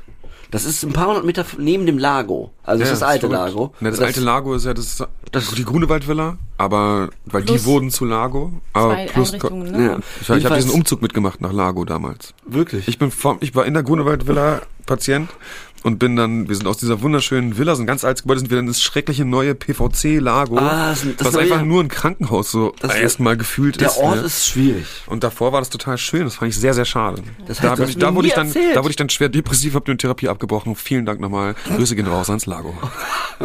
Nein, was Äh, alles gut, ich mag Lago, ist gut. Man muss sagen, das ist eine echt in Ordnung eine Einrichtung, aber die, Nein, okay. an die, ähm, ja, an den Ort, an diesen Raum, an die, sag ich mal, bauliche Struktur dort, muss man sich erst gewöhnen. Ja. Ja. Entschuldige Marie, Alles Ja, gut. Entschuldigung. du warst also im alten Lago, das hieß Das hieß Haus Collignon. Genau. Collignon. Genau. Und ähm, Und irgendwann habe ich mich dann natürlich auch mit dem Therapiegedanken angefreundet, weil ich einfach so, weil ich wollte dahin. Ich hab, ja, wir sind immer noch an dem Tag, an dem du da spazieren darfst. genau, also Und dann hast du irgendwann rausgefunden, warte mal, hier steht ja Drogentherapie. ja, das war mir dann, als wir dann da waren, war mir das klar. Und dann dachte ich, okay, das ist hier, das ist einfach das, was ich brauche. und da kann man ja, ich meine, im Lago oder im, im Haus Collignon gab es bestimmt noch eine Kunsttherapie. Es gab vor allem damals eine Kurzzeittherapie Ah. und das hat mich, äh, hat mir geholfen, mich dafür zu entscheiden. Ja. Weil Wie- dieses wie ganze Langzeitding, gerade in der Verbindung mit dem Hund, hat mir total Angst gemacht. ja. Macht wie, vielen Angst Wie übrigens. lang war dann die Kurzzeittherapie Äh, dort? vier Monate. Okay, genau. Ja, ja. Das ist heute auch noch viel. Ja, das ist immer das Gleiche. Ja, super. Ist Wir ja, empfehlen natürlich gerne die Langzeittherapie. Ja, ich, Aus, äh, aus Gründen. Aus heutiger Sicht, äh, ich bin auch äh, da gegangen und war super traurig, wäre gern länger geblieben. Ne? Ach echt? Ja. aber es ist also- natürlich super, wenn die, diese, dieses Kurzzeittherapie-Konzept dich da erstmal überhaupt eingefangen hat. Genau. damit absolut. Du dort warst, Ja. ne? Genau, Absolut. Total. Ja, krass. Und das hast du dann, hast du da, dann bist du dahin, hast dir das angeschaut und dich dann dort auch schon entschieden? Genau, ich habe entschieden, ich will da hin. Wie lange musstest du warten, bis die Therapie begonnen hat? Ja, ja, ich habe dann die Kostenzusage für eine andere Einrichtung bekommen. Nein! Okay. Also was ich gut fand, also ich musste ja dann auch erstmal zur Drogenberatung, dieses ganze Prozedere, die waren auch super und für mich war klar, ich will die Therapie unbedingt in der Nähe einer Großstadt machen oder in einer Großstadt, weil ich diese Nähe haben wollte, weil ich dachte, wenn ich es da nicht schaffe, dann schaffe ich es nie, weil ich will danach eben auch wieder zurück nach Hause. Vielleicht nicht in dieselbe Wohnung, aber in die Stadt. Also muss ich, möchte ich gern dort auch Therapie machen. Es gibt ja auch tausend andere Einrichtungen. Es gäbe nämlich auch eine mit Hund, aber die ist nicht in Großstadtnähe. Für alle, die Therapie machen wollen und wegen einem Hund nicht gehen, es gibt eine Therapieeinrichtung, wo ihr euren Wauwi mitnehmen könnt. Euren Wauwi. Wow, wahrscheinlich, Wa- wahrscheinlich ist? Google euer Freund, schätze Ja. ich mal. Rowie? So. Wauwi. Ach, Wowie, Rory, verstanden. Rory, ist Rory. nicht- aber egal. Ja, ich habe dann die Zusage für eine andere Einrichtung bekommen und die hat ähm, bestimmt vielen Leuten gut geholfen. Für mich war es nicht die richtige. Es war ein ganz anderer Vibe, ein anderes Konzept. Ähm, das habe ich dann da abgebrochen und bin dann aber sofort. Achso, du hast gar nicht versucht, das dann auch fürs Cononior doch zu bekommen, sondern Doch, doch, ich bin in, ich habe glaube ich zehn Widersprüche geschrieben. Ach, ist ja verrückt. Ich habe also ich habe echt gekämpft. Ich bin da persönlich hin. Da habe ich dann auch gemerkt, dass ich doch Dinge kann. haben. Ja. Ähm, genau, ich habe es dann abgebrochen nach drei Monaten. Also ich habe es dann schon auch versucht. Ich dachte, Hm. Oh, gut, krass, drei Monate ist schon mal gar nicht. Aber, aber das ist schon sehr interessant, weil ich weiß eigentlich, dass man, wenn man sich an eine Einrichtung wünscht, also den Namen angibt, dann kriegt man auch die Zusage für diese Einrichtung. Denn es kann höchstens sein, dass sie sagen, ja, sie müssen länger warten und da ist erst ein Platz frei, aber dass die dir einfach eine andere zugeteilt haben, habe ich so noch nicht gehört. Ich glaube, es ging vor allem um den Langzeitgedanken, dass wer auch immer da das bearbeitet hat, dachte, die ist jung und Ah. hat keine Therapieerfahrung, die braucht eine Langzeittherapie.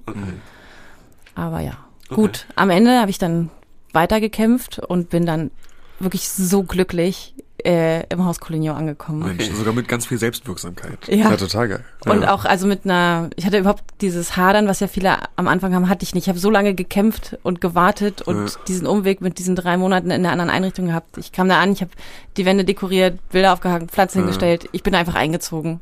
Aber es ist ja, ist ja toll, dass es ja eigentlich Toll, jetzt, also im so Nachhinein, schön. im Nachhinein auch viel Glück, dass das sozusagen so ein Kampf war, ne, dass du wirklich da so eine Therapiemotivation dann einfach Ja. äh, die aufbauen konntest, weil gerade die erste Zeit ist ja doch oft schwierig für Leute, ne? Ich- Und das ist ja für dich super gewesen Ich, quasi. ich glaube auch, dass das, ähm, wer weiß, wie es gelaufen wäre ohne diesen, also ich hätte hab mir das so erarbeitet ja. und war dann so so klar mit meinem Wunsch und das war auf jeden Fall hilfreich. Ich glaube, dass dieser ganze Weg dahin war war super. Aber hast du mal konsumiert davor? Ja, ja, klar. Also, Also auch diese Widersprüche und so, dass das alles im Konsum passiert.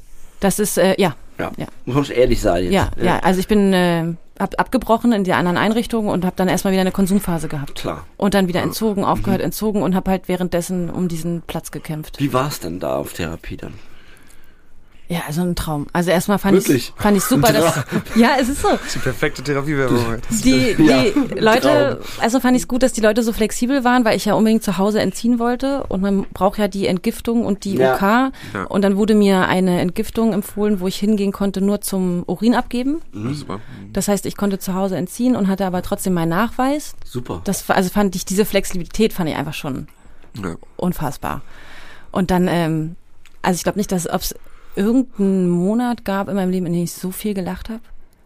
Also ich habe auch geweint und natürlich geht's auch an Sachen, aber ich habe so viel gelacht. Wir haben so viel Spaß gehabt mit den anderen Teilnehmern, mit den Therapeuten, auch diese Kämpfe am Kleinen. Das ist ja so, man übt ja eigentlich, das, man spielt ja das normale Leben in komprimierter Form mit 20 anderen, mit Konflikten und Streit, mit Ja. Arbeitstherapie und äh, das Schweinehund und so weiter. Und ähm, also ich fand es un unglaublich gut. Ja. Das ist auch toll, finde ich, wenn dann da ganz viele Menschen aufeinandertreffen, die plötzlich wieder Mensch sind. Ja. So ganz lange davor war man irgendwie Zombie und, und was weiß ich, gekidnappt und teilweise fremdgesteuert.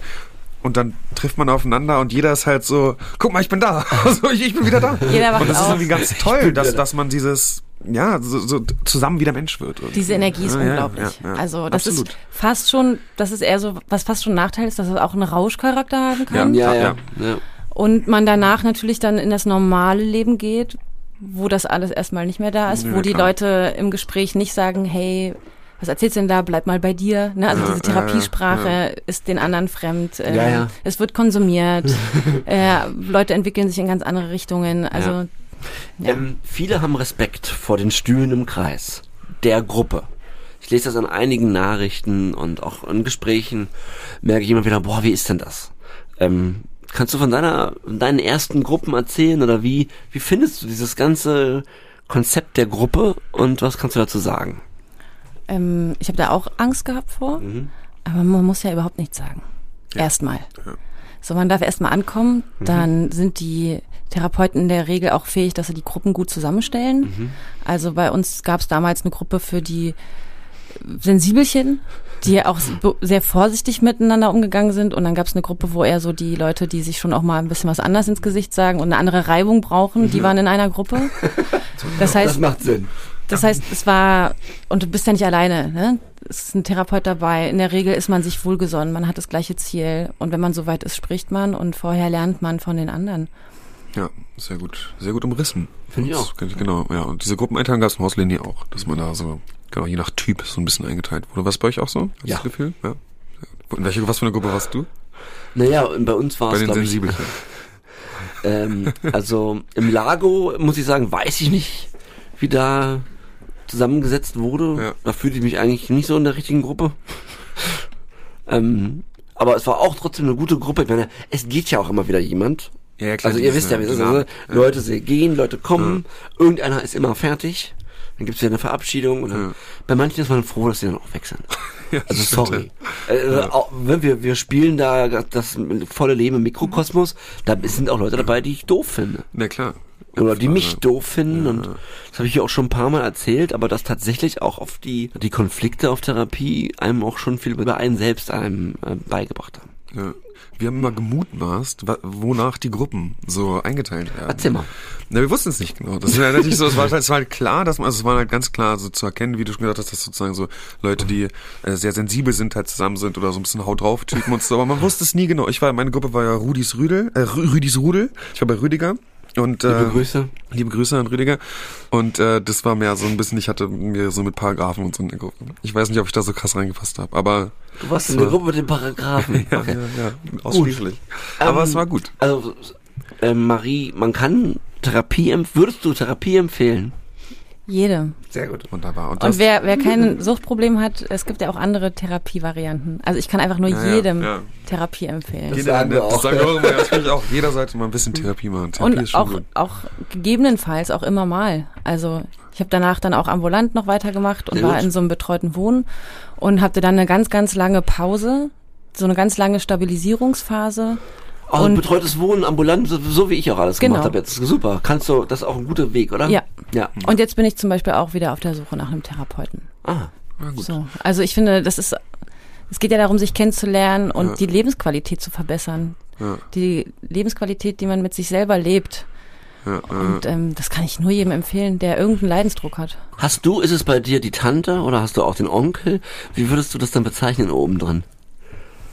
Hast du noch, also meldet der oder die sich noch? Oh, das, das fand ich, deswegen höre ich euren Podcast so gerne, weil ich ganz viel vergessen habe.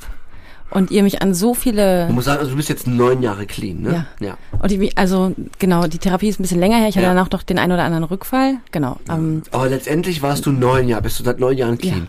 Herzlichen Glückwunsch dazu. Herzlichen Dankeschön. Glückwunsch, ja. Dass Suchtdruck sich ja unglaublich verändert. Also am Anfang habe ich noch Suchtdruck bekommen wegen einem Bus, den ich verpasst habe. Ja. Weil ich angefangen zu schwitzen, Erkältung, Riesending. Ja, ja. Krank sein, ne? Hatten wir schon oft, John. Ja, Erkältung ist ja sowieso da, auch weil es so ähnlich wie der Zug ist, ne? Ja. ja. Dann äh, so Schlüsselreize, ne? man riecht was, man sieht was, man hört ein Lied. ja. Ganz, war ganz extrem. Winter, Riesenangst vom Winter, massiv Suchtdruck, Auch wegen Kälte oder wegen wegen Kälte. Eindruck? Wegen Kälte. Wegen Kälte. Also ich habe eigentlich wegen allem Suchtdruck gehabt. Ich bin eigentlich nur mit Suchtdruck rumgelaufen. Und dann hatte ich diesen einen wunderbaren Mitbewohner in der in diesem betreuten Wohnen, zu dem ich ihm hin und gesagt, hey Udo, ich habe Suchtdruck. So, also ich mach nicht, ich bin hier völlig unruhig. Und der war einfach so geil. Der hat gesagt, du Marie, du hast keinen Suchtdruck. Und ich doch und hab da erklärt und er so, nein, dir ist einfach nur langweilig. Geh und räum dein Zimmer auf. Okay, das passt ja auch ganz gut in dein Ja. allgemeines Thema. Und dann habe ich mein Zimmer aufgeräumt und habe gemerkt, krass, mir ist wirklich einfach nur langweilig. Ja. Und habe dann ganz oft gemerkt, dass ähm, ich einfach jedes negative Gefühl da sofort, mit- sofort mit Suchtdruck label. Ja.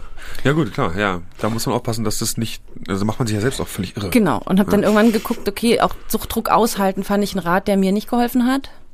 Sondern mir hat es eher geholfen, mit dem Suchtdruck zu arbeiten, mit Ja, dem Suchtdruck ja. auch zu spielen. Ja. Den wirken zu lassen, reinzugehen, zu fragen, was liegt da drunter, oder auch ihn mal zu verstärken, zu gucken, was passiert denn, wenn ich das jetzt stärker werden lasse. Wo ist denn da die Grenze? Wann bringt's mich denn um? Man hat ja dieses Gefühl, der Suchtdruck bringt Ja. einen um. Das ist schon sehr stark, vielleicht auch gar nicht unbedingt zu empfehlen, so will ich Nee. auch nochmal sagen. Ne? Also, Also- der Umgang, Auch nur mit einer mit einer Strategie im genau, Anschluss. ja, ja, ja. Ähm, Ganz, ich habe wie, ganz wichtig. viel, was du hast ja immer erzählt, dass du gerne kalt duschen gehst. Ja. Und das ist was, was ich zum Beispiel komplett vergessen habe, dass ich gerne mich komplett angezogen habe, also Pullover, Jogginghose. Und dann habe ich mich so in eine Badewanne gelegt, weil wenn dann alles nass ist mit diesem warmen Wasser, du nicht mehr spürst, wo das Wasser aufhört, Krass. sondern du bist dann komplett eingehüllt und hast einmal diese Wärme und du merkst nicht, wo ist Luft, wo ist Wasser, wo hört was auf, wo fängt was an.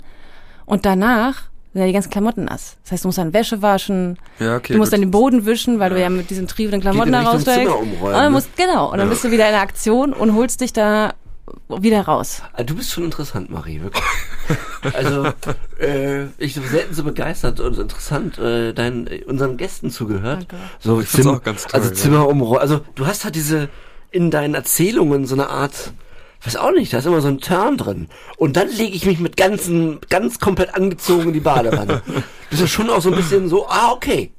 Es hat Ah, geholfen. Aber ich finde es auch super. Und wenn es Ja. hilft, ich meine, dann das sowieso. Ja, dann, danach muss ich mich waschen und ausziehen und da hätte mein, meine Seele oder mein Geist denkt sich so, bäh, äh, ich, bin viel, zu- ich bin viel zu faul dafür. Ja, das weißt ich du? ja. Also ich wäre viel zu faul für die Konsequenzen Auch wenn die Wirkung erstmal toll finden würde. Ja, Trotz hatte ich dann auch. Ich, oh, scheiße, aber da es liegt ja auch eine Kraft drin. Ne? Ja, ja. Ja, So. ja, ja.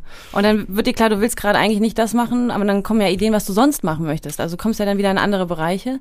Aber ich finde es halt so schön, weil ich das einfach zum Beispiel die ganzen letzten Jahre komplett vergessen habe Ach, und durch, durch, durch, und durch euch daran erinnert werde und dann auch dachte, wow, ähm, dass ich das nicht mehr brauchte schon so lange. Ja, super. Und diese Dankbarkeit, dass ähm, also wie anders alles ist jetzt, Ja. ist ähm, Aber meldet sich da noch irgendjemand? Irgendwann, irgendwie. ähm, ja, das ist äh, auch was, worüber ich unbedingt sprechen wollte. Sehr gerne. Das- Aber ist das bei dir ein Onkel, eine Tante? Was ist das? Das ist mein bester Freund. Der beste Okay. Freund. Suchtdruck ist mein bester Freund. Was sagt denn der beste Freund so zu dir? Wenn ich, also wenn ich jetzt diese ganzen Sachen mit, okay, ich guck mal, ist mir langweilig, habe ich vielleicht einfach nur Hunger, nee, ist mir einfach kalt, wenn das alles abgearbeitet ist und ich habe noch Suchtdruck und ähm, ich halte den dann aus oder was man halt so macht, ne? Und ich merke aber, das kommt immer öfter. Dann weiß ich, ich lebe mein Leben nicht so, wie ich es leben will. Dann Okay, kommt bei mir gut, der ja. Satz, oder den hatte ich am Anfang viel, wenn das die Lösung ist, dann will ich mein Problem zurück. Und wenn das entsteht. Mhm. dann muss ich mein Leben ändern. Dann muss ich eine Beziehung beenden, auch wenn die sechs Jahre stabil war und da Stiefkinder dranhängen, die ich über alles liebe, wo ich weiß, dass ich den Kontakt zu diesen Stiefkindern auch verliere. Mhm. Dann muss ich aber diese Beziehung beenden, wenn das der Grund dafür ist, dass ich vermehrt Suchtdruck bekomme. Ich finde das mega smart. Weil du sagst, wenn, ich- wenn der kommt, dann weiß ich, bei mir stimmt was nicht. Ja. Das ist ein Indikator. Ich finde das mega smart. Deswegen ähm, möchte ich gerne allen den Angst vom Suchtdruck nehmen. Also erstmal muss man ja über diese Schwelle dieser ganzen Schlüsselreize und so. Aber das stimmt auch einfach wahrscheinlich. Da muss man erstmal durch.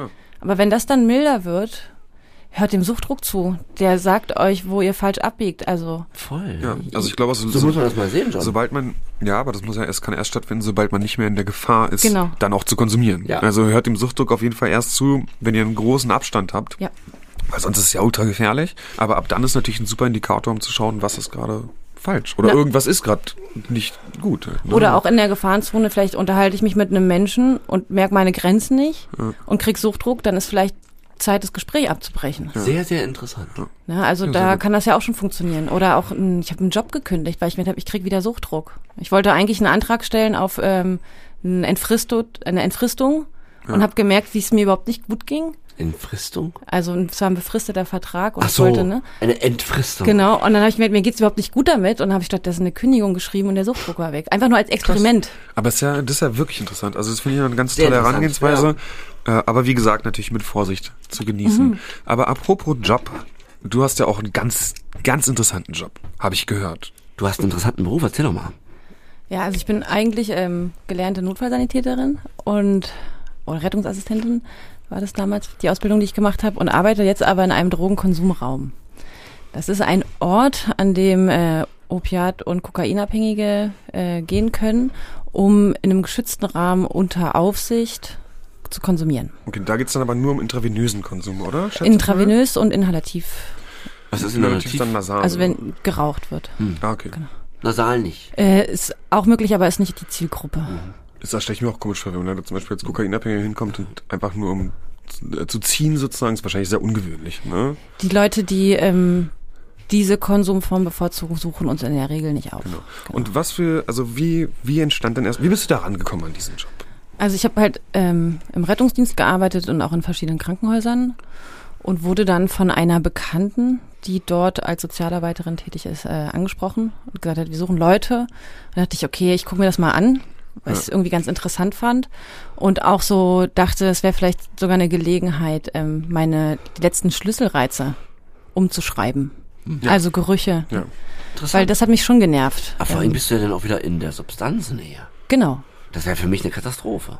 Na, ich fand das halt sehr belastend, dass wenn ich in verschiedenen Großstädten in bestimmten Plätzen unterwegs war und dann hört man was, man sieht was, man riecht was, dass das noch eine Reaktion auslöst körperlich. Das hat mich unfassbar genervt. Wie war deine körperliche Reaktion? Ähm, na, entweder so schwitzig werden oder auch, dass so Speichelfluss kommt. Das fand Oh, das kenne ich auch alles. ich Ja. unfassbar unangenehm. Ja, ja. Was, Also das hat man als Kokainabhängiger auch, kann Ja. ich sagen. Auch wenn man ja sagt, die macht nicht körperlich, aber dieser Suchtdruck, der in so einem Moment kommt, der ist extrem körperlich bei Ja. mir. ja. Bis zum Durchfall. Also und das Dann ist halt kriegen wir gar keine einzige Folge hin, wo wir Durchfall nicht einmal Ja, machen. Das Einmal gehört- nächste das- das Folge, in der nächsten Folge wird Durchfall das, nicht das ist, erwähnt. Das gehört dazu bei mir. Eine durchfallfreie Folge gemacht. Sorry, Das sind, das sind einfach zwei Sachen, die mich lang genervt haben. Das Ja. eine ist auch, dass man so, als hätte man sowas um sich Mhm. erkannt wird. Also man kann sehr lange clean sein und dann geht man zu bestimmten Plätzen und die Dealer sprechen einen an. Mhm. Auch wenn du Oh. ganz anders aussiehst, die, man Der- sieht dir das noch an. So, das ist irgendwann Das ist wie so ein weggegangen. Hund, der Angst wittert. Ja, Ne? genau. Wahrscheinlich, weil du halt so wegguckst oder so, oder, ne. als das ist, die haben da irgendwie Antennen für. Das ist, das ist irgendwann weggegangen. Irgendwann habe ich mich so gefreut, als ich Freunde besucht habe in Berlin und bin dann hier an so Plätzen Die- die haben dich vorbeigelaufen und ich wurde einfach nicht mehr erkannt. Das war Mhm. so ein schönes Gefühl, aber diese Geruchssachen, die waren halt noch. Gibt's noch Punker, die noch auf der Straße leben, die du von früher kennst? Ähm, Oder ist, ist, ist deine Gruppe von damals komplett äh, nicht mehr existent? die meisten sind äh, tot oder ist das so? haben ihr Leben geändert oder sind verhaftet worden oder Okay. Psychiatrie. Okay. Ähm, Also da erkennst du ich niemanden kenne da mehr. keinen mehr. Ja. Siehst du deinen dein, dein Job jetzt, den du machst, auch so ein bisschen, also weil wir sehen es ja so ein bisschen als Rache an der Sucht, beziehungsweise wir, ne, so ein bisschen Den da, Podcast. da, den Podcast, den wir machen. Gut, bei dir ist jetzt ja anders mit diesem Konsumraum, aber siehst du es auch so ein, ist es so ein bisschen, geht es in eine ähnliche Richtung auch? Also Na. möchtest du da sozusagen gegen das Schlimme, was dir passiert ist in der Abhängigkeit, möchtest du dagegen damit so ein bisschen gegensteuern bei anderen Menschen? Das ist jetzt schwer natürlich, ne, weil es ja das nicht direkt tut, aber steckt so ein Gedanke auch dahinter bei dir? Nee, das eigentlich nicht. Okay. Also ich glaube, dass das einfach was ist, was ich gut kann. Also das habe ich im Rettungsdienst gemerkt und auch im Krankenhaus, dass ich mit Menschen, die irgendwelche emotionalen, psychiatrischen Probleme haben, gut umgehen kann, dass ich gut zuhören kann. Und ähm, das ist ja ein akzeptierender Rahmen, eine akzeptierende Arbeit. Also wir drängen die Leute nicht aufzuhören, wir empfehlen es nicht mal unbedingt als Hauptmessage. Ah, Okay, empfiehlt es nicht jedem Menschen Genau, dort. Sondern was wir Mhm. halt machen, ist, dass wir Ihr seid ein jemand, Safe Space halt, ja, ne? es kommt jemand und wir klopfen ab, gibt es einen Leidensdruck Ja. und an welchen Stellen kann man helfen, ohne dem anderen auch nur den Hauch einer Eigenverantwortung abzunehmen. Also es wird Ja. null geschoben. Es wird erstmal nur, die Arme werden geöffnet. Das heißt, schön, dass du da bist. Du kannst so sein, wie du willst. Brauchst du eine Nadel? Hier kriegst du eine Nadel. Brauchst du Alufolie? Kriegst du Alufolie. Und wie sieht's denn aus? Wo, wo hakt's? Und wenn derjenige Probleme hat bei Papierkram, wird ihm bei Papierkram geholfen. Wenn derjenige Probleme hat, dass er nicht mehr konsumieren möchte, Ja. dann wird ihm da geholfen. Klar. Dann wird der Weg zur Therapie äh, geebnet. Da habt ihr eine integrierte Drogenberatungsstelle? Nein, aber wir arbeiten eng mit Mit einer zusammen, genau. wo ihr Leute direkt. Ja, Und Super. eine zweite Frage, äh, findet der Rausch auch in diesem, in, im Konsumraum statt bei euch? äh, zum Teil. Und Muss aber nicht. Muss nicht. Nein. Und inwiefern hat man da nicht, wenn man jetzt zum Beispiel jetzt ähm, konsumiert da jemand und ist voll im Rausch und geht dann, ist es nicht auch moralisch schwierig, wenn ich weiß, oh mein Gott, jetzt ist hier eine Person, die gerade gar nicht mehr Herr seiner selbst ist und die entlässt man jetzt sozusagen einfach nach draußen oder ist, äh, ge gewöhnt man sich daran und das ist sozusagen Aber gar wäre, nichts. Das wäre ja sowieso, von daher ziehen die sich das nicht an. Ne? ich finde es trotzdem, ich finde so, ich würde Ja. immer denken, nicht, wenn der jetzt vom Auto erfasst wird, sozusagen kurz danach oder was weiß ich, dann, also ne, das ist einfach Wer- ein Gedanke von mir. Also wenn es zu, zu schlimm ist, dann bitten wir die Leute auch zu bleiben und dann kriegen die einen Kaffee und ein okay. Tellerbrot, ne, dass man Ja. versucht irgendwie, oder man sagt, komm, willst du hier mit dem einen Kollegen eine rauchen gehen oder so, ähm, den noch ein bisschen da zu behalten. Mhm. Aber an für sich gehen wir davon aus, der Mensch weiß, was er tut. Ja. Er ist für sich selbst verantwortlich Ja. und er kriegt alle Angebote, auch immer wieder. Aber ob er sie annimmt oder nicht, ist seine Sache und es gibt kein, keine Konsequenz, keine Okay. negative. Gut, das ist ja auch, das ist ja auch der Ansatz des Ganzen. Aber es hat mich Ja. jetzt doch mal interessiert. Und wie viele Leute kommen da so täglich bei euch vorbei? Uff, das ist super unterschiedlich. Und so durchschnittlich? Ja, so fünf oder mehr hundert. ähm, Besucher, die jetzt einfach den ganzen Ort an sich nutzen, um jetzt zum Beispiel auch nur Materialien abzuholen oder einen Ja. Kaffee, sind, sind schon 100 Ja, okay. oder mehr, aber im Konsumieren sind weniger. Aber das variiert so stark, dass ich da gar keine Zahlen Okay, kann. klar, aber es wird genutzt auf jeden Ja. Fall. Erzähl doch mal, warum ist der Vorteil, einen Safe Space zu haben zum Konsumieren? Also geht es um die Sauberkeit der Nadeln und so weiter, Genau. wo dann Krankheiten entstehen und so. Genau. Das ist auch ein Punkt, ne? Ja, also es geht darum, Folgeschäden so, so Mhm. gering, wie möglich zu halten, also Infektionskrankheiten ähm, vorzubeugen, Mhm. sauberes Besteck, aber auch demjenigen den Leidensdruck, also ne, dieses immer sich verstecken müssen, Ja. immer auf der Flucht zu sein, Das ist ein Punkt, glaube ich. Menschlichkeit. mal einen Ort zu haben, wo derjenige einfach sein darf, wie Ja. er ist, mit Ja. seinem Problem. Wie er momentan ist. Ne? Genau. Ja, ja. Hättest du den Ort besucht damals? Nein. Da Das war, war wie mein, aus der Pistole geschossen. meine Scham war zu groß. Ich Ja. wusste, dass es solche Orte gibt, bin aber nicht hingegangen Hm. Und ähm, finde es jetzt aber so gut, weil was ist vielleicht auch noch so Sagst du den Menschen dort, dass du auch ehemals äh, Konsumentin bist? in der Regel nicht. Mhm. Ähm, es gibt manchmal Momente, wenn jetzt ein Klient oder eine Klientin oft kommt und anfängt, sich massiv zu öffnen und ich merke, da ist ein, ein Abstinenzwunsch Ein da. Genau. Dann geht man ins Gespräch und ähm, berät auch ein bisschen intensiver. Und wenn es an irgendeinem Punkt eine Situation gibt, wo ich denke, hier könnte meine Geschichte was nützen und den kleinen Unterschied machen, dann sage ich's. Aber ansonsten nicht. Und wenn jetzt jemand nur aus so voyeuristischem Interesse fragt, dafür stehe ich nicht zur Verfügung. Okay, ja klar. Aber wenn du, wenn du merkst, die Person kann es jetzt gebrauchen, Ja, ähm, dass du hier bist, dass du es geschafft hast, dann dass man das. es schaffen kann, dass es geht, da geht's ja auch um Hoffnung. Ja, oder Ne? auch um so Weil- konkrete Tipps. Also, ja, ne? aber auch ich finde Hoffnung ein schönes Wort, weil ich weiß noch, in, kurz vor meiner ersten Entgiftung, äh, da war keine Hoffnung mehr. Also wenn man krass in der Sucht ist, ist auch wenig mit Hoffnung. Ja. Ne? Ja, ja, klar. Ja, und auch einfach, dass mal jemand nett zu dir ist. Also wir haben ja, unser Klientel besteht zum großen Teil auch aus Obdachlosen. Da ist nie jemand irgendwie nett. Also einfach ein bisschen zuhören, einfach Ja. mal jemand nehmen. Also ich finde, was ich so ganz stark darin sehe, ist, und was wir häufig schon gemerkt haben oder auch sagen, ist, dass ja dieser ganze Konsum die Droge entmenschlicht und auch der Umgang damit entmenschlicht und ihr gebt sozusagen so ein bisschen Menschlichkeit eigentlich zurück. Genau. Das ist auch sehr schön. Das finde ich sehr, sehr, ein, ein, ein sehr schöner Grundgedanke auf jeden Fall. Marie, Weiter. danke fürs Teilen. Ja. Weil, Was ich dich noch fragen wollte, wie hast du denn von uns erfahren? Das interessiert mich immer noch. Ähm, eine Freundin hat mir den Podcast empfohlen. Mhm. Ja. Wann? Ähm, nicht vor ein paar Monaten. Okay. Und hörst du ihn in der ARD-Audiothek? Seit es ihn da gibt, auf jeden Okay, Fall, weil er ja einen Tag früher rauskommt. Ja, und schön, vorher halt schön. auf anderen Plattformen. Wunderbar. Sehr, sehr gut. Und ähm, ich möchte noch gerne dazu sagen, dass wir haben uns beim Meet and Greet der, der Berlin Show kennengelernt. Genau. So einfach geht das. So einfach kann man in die Sendung Und kommen. Mensch, was haben wir uns umarmt? Das war toll. Das Ja. war schön. Und es lohnt wir haben sich uns umarmt, oder? Ja. Ja. und es lohnt sich wirklich auch von was weiß ich woher zu fahren, um die beiden Jungs zu sehen. Das wollte ich euch nochmal sagen. Und das Ja. ist schön. Vielen, vielen lieben Dank. Das ist ganz, Warum ganz denn?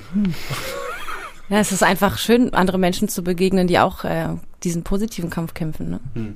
Ja, genau. Das ist einfach inspirierend. Also schön, dass du da warst. Danke, dass du ein Ticket gekauft hast. Und äh, schön, dich kennengelernt zu haben. Und umso schöner, dass du heute Gast bei Sucht und Süchtig warst. Absolut. Ich habe noch was übrigens. Noch was Kleines. Und jetzt kommt... John schreibt. Und so habe ich was, was eine, eine es ist ein, ähm, ein kleiner Dialog zwischen der Sucht und dem Betroffenen. Ein kleiner Konflikt und es geht leider nicht gut aus, aber höret einfach hin. Ich bin du, bist du nicht. Ich bin wir. Lass mich los. Wieso das? Du bist Gier. Ich bin du, hau bloß ab. Hör mir zu. Nein. Wir sind eins. Lass mich endlich in Ruhe. Nein. Du bleibst hier? Klar. Teil von mir? Ja. Ich hab Durst. Solchen Durst. Lass uns gehen. Bin schon los. Möchtest du kommentieren? Nee, ich habe es davor schon kommentiert. Das ist ein kleiner Dialog, wie gesagt. Äh, genau, abwechselnd. Äh, und der geht leider nicht gut aus. Aber weil es in diesem Moment nicht gut ausgeht, heißt es ja nicht, dass es im Ganzen nicht gut ausgehen muss. Und das war... John schreibt. Ich habe noch eine Frage, Marie, bevor ich jetzt den Knopf drücke. Nee, du drückst ja gleich den Knopf, wo John nochmal seine, seine Outro macht, was wir alle so lieben, richtig, Marie? Ja. Ähm, Ja, klar. Will ich aber von, von unseren Gästen auch nochmal hören, was könnt ihr Menschen empfehlen? Was würdest du jemandem sagen, der, egal welche Substanz, merkt, fuck, ich konsumiere nicht mehr freiwillig, äh, ich bin in einem Sumpf, ähm, ich bin alleine, ich bin nur am Weinen. Was kann man machen? Also ich würde mit einem Menschen reden, der keinen Druck macht. Also vielleicht oft sind die nächsten Angehörigen gar nicht mal die richtigen, weil das emotional so aufgeladen ist und einfach ganz schwer ist. Also vielleicht hat man einen anderen Bekannten, der damit gut umgehen kann. Und ansonsten sind die Drogenberatungsstellen ein guter Ort, weil die Leute nicht urteilen und es, man kommt nicht dahin und muss sofort aufhören, Drogen zu nehmen, was ja bei vielen, glaube ich, auch so die Angst ist, dass das sofort gefordert ist, sondern man geht erstmal hin und guckt, was will ich und was können wir tun und was gibt's für Hilfeangebote, die für mich passen. Und da würde ich aufschlagen. Sehr gut. Das, das sehe ich ganz genau. Ich finde das schwierig, meine Outro noch darauf hin. Wäre doppelt, können wir bald. Machen wir noch mal Nein. kurz. Marie, drückst du den Knopf? Ja, und vielen Dank nochmal, Marie. Und tschüss. Ja, und wenn ihr weiterhin oder jetzt gerade merkt, dass ihr ähm, Probleme habt ähm, im Umgang mit Substanzen oder wenn ihr jemanden kennt, der äh, da ja, gerade drin steckt in einem Sumpf und euch Sorgen macht, äh, dann denkt daran, dass es ganz, ganz wundervolle Hilfe gibt in diesem Land. Und zwar einmal die Drogenberatungsstellen, die ganzen Therapieeinrichtungen, die Selbsthilfegruppen. Äh, all dies könnt ihr besuchen und euch anschauen und äh, einfach mal mit den Menschen reden. Äh, dort sitzen Menschen, die ja, das gewählt haben, euch helfen zu wollen. Von daher ist es eine ausgestreckte Hand, die ihr einfach ergreifen könnt. Und ja, lieber Hagen, du möchtest Ich wollte nochmal sagen, ganz wichtig, es ist kostenlos. Kostenlos, es genau. Es gibt eine Schweigepflicht, das heißt, es wird nichts weiter erzählt, weder euren Eltern noch euren Freunden oder der Polizei. Auch manchmal interessant. Ja, also, All, außer es geht um Kapitalverbrechen, aber. Außer ja. diese Dinge. Was sind Kapitalverbrechen? Mord zum Beispiel. Ach so. Ja. Ja, das dann schon. Ja, das dann schon. Auf jeden Fall, ähm, genau, gibt es all das und ich möchte, oder wir, äh, wie ihr auch gerade gehört habt, möchten euch ganz ans Herz legen, dies zu nutzen. Ja. Denn äh, ihr könnt euch euer Leben zurückholen. Holt euch euer Leben zurück genau. und wir verbleiben mit einem Bleibt sauber. Bleibt sauber. Bleibt sauber.